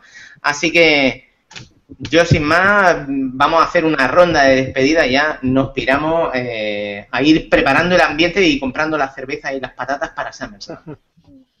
Entonces, Isaco, Pues nada, pues ya no sé si la semana que viene o la otra, porque estoy un poquito liado y también no sé, también tengo que buscar el hueco para poder ver el SummerSlam, pero bueno, nos veremos en el próximo Club de la Lucha. ahí estamos. Chromatic, Pues nada, un placer como siempre estar aquí por cuando, cuando siempre me entro- siempre que un evento es importante, siempre me gusta porque el previo este me encanta, me encanta hacer nuestras nuestras cosillas, nuestras pijadas mentales y luego después ves cómo nos sorprende la WD. Espero que nos sorprenda. Así que nada, chicos, un placer y hasta la semana que viene. Por ¡Mírate Lucha Underground! Vete a cagar ya, Isaco. ahí. Roberto, Pues nada, esperemos vernos eh, la semana que viene o la otra en el próximo Club de la Lucha. Y una cosa muy importante que, que tenéis que decirle a Jesús que vea Lucha Underground, porque sí, tienes que, Joder. que que La verlo. Virgen, tío. Arroba Que me, sal- me salta antivirus, tío. Arroba Como- Chromatic7 en Twitter, ve Lucha Underground. Mira, como, como me... y Chromatic es el cero miedo. Bueno, como spamé, eh, ya verás tú. Antes de eso, estamos en verano y en verano hay una época de sequía muy dura. Sobre todo en Murcia. Eh, ¿Cuándo vuelve Game Over, eh, Isaco? Pues todavía no nos hemos ni reunido, pero supongo que como siempre, para octubre. No, no lo hemos hablado. Supongo que ya para septiembre comenzaremos a hablarlo. Que yo, con todo el curro que tengo con Exploitation, yo estoy tranquilo, ya, ya llegará, porque eso no significa más curro. Lo que pasa es que tus vídeos no los puedo ver mientras que salgo a hacer deporte, mientras que salgo ahí a correr. Entonces no bueno, puedo son, son- muy escuchables. Y... Son muy escuchables, no. Esos vídeos eran para las siestas de, de mi hija. Cuando ella está durmiendo, digo, vamos a ver un poco de. Game Exploitation. Y aunque ahora no, no, no, no está bien que lo diga, porque el otro día anuncié que los voy a dejar de hacer en septiembre, eh, en iVoox tres de las cuatro series están. Se suben a iVoox, es decir, incluso podrías descargar el MP3 si quisieras. Si no, hay páginas como Bit2MP3 que puedes descargar. El MP3. trabajazo ese que te pegas tú ahí editando, entonces se pierde, ni hablar. Eh, yo Son cortitos, decir, son cortitos. un contenido muy bueno para decir, hombre, aquí está Adriana durmiendo en mi regalo. Vamos a ponerme unos vídeos en la Smart TV del señor Isaco. Eres Oye, tú el, lo más- el que, el que me marca el Smart, el visto en televisión, Smart TV, ¿no? Claro, ahí, no, no, no, hombre, yo pongo Game Exploitation y vamos a ver las listas que hay. Chromatic, a ver, que tus programas sí que son largos y, y me dan para correrme varias veces.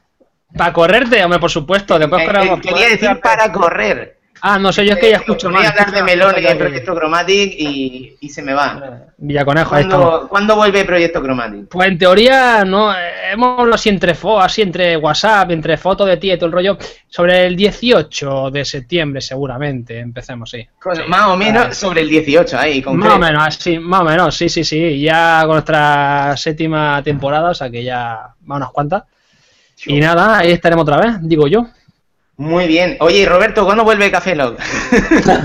Ya, ya, mañana, mañana vuelven enseguida. Mañana vuelve. Bien, bien. Bueno, pues nada, chicos, ha sido un placer estar con vosotros. Eh, yo no hago referencia a vueltas porque no. Pablo, Aquí- Pablo, Pablo, Pablo, Pablo, Pablo, Pablo, escúchame una cosa. Sí, Que hay una cosa por ahí planeada en una ciudad cerca de, de, de tu IBE, en Alicante, cerca, más cerca donde vive Roberto Pastor, ahí, que a lo mejor en octubre nos juntamos, ¿no? ¿O no? pues sí. eh, dentro de poco se acerca Elche Juega. Ahí está. y, Y en Elche juega. eh, estamos intentando hacer algo juntos. Y no estamos hablando de meternos en la cama ni en un ring de lucha libre. ¿No? Así que. Vale. a- habrá que ver lo que dicen las autoridades y lo que dice Chromatic. Yo me, me he puesto a su disposición. Yo le he dicho, Chromatic, Al McMahon de turno a lo mejor no le gustamos, ¿eh? Ya digo, ¿eh? Yo he dicho que si hay que soltar unas cuantas pipe bombs en Elche juega, eh, que Chromatic me ponga el micrófono delante y yo estoy a sus órdenes. Qué ¿Cómo te miedaco. Qué miedaco.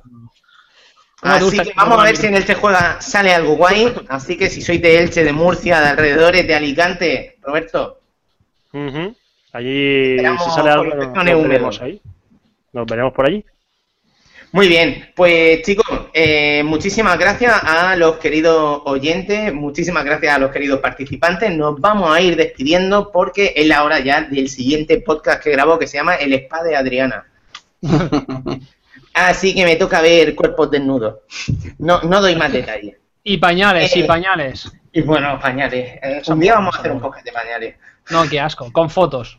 Oye, lo mismo Roberto se lo escucha, sería nuestro único oyente. Perdona, pero tal como está yendo últimamente estos grupitos de, de- de amistades en los que estamos, el próximo podcast se llamará El Club de los Padres. No me jodas. Eh, ¿Nos tiene que decir algo el Funspot o qué? Eh, no, hombre, hombre. ya, ya- ya tiene un pack, ya tiene uno, ¿eh? o sea, se ha ido a Japón, ahí todo es más exótico todo, ¿sabes? Y encima un tatami, eso es la hostia, tiene que ser la hostia. Muy bueno, así, pero que, que- ya es responsable de un niño desde hace años. Sí. ¿Sí? Sí. Sí. Y yo me entero ahora, tío, ¿en serio o no? Y yo también. Tiene, tiene como seis años, es decir, es- Ah, no, no sabía nada.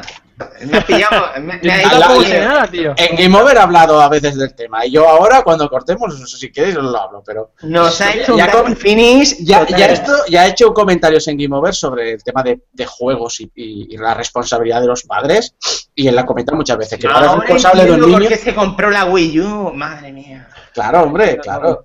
Bueno, recao. Eh, eh, eh, es, y es uno de y es un padre que se vuelca mucho en los videojuegos que puede o no puede. Ya no digo jugar, sino ver su hijo o su niño. Toma ya, toma ya. Bueno, pues con este cliffhanger maravilloso nos vamos a despedir. Vamos a ver qué tal está SummerSlam. Muchísimas gracias por llegar al final del programa, eh, queridos oyentes. Muchísimas gracias a vosotros, participantes maravillosos de mi vida. Os mando un besito. Y nada, nos despedimos. Hasta luego. Adiós. Adiós. Sí, con la manita. Adiós. Así.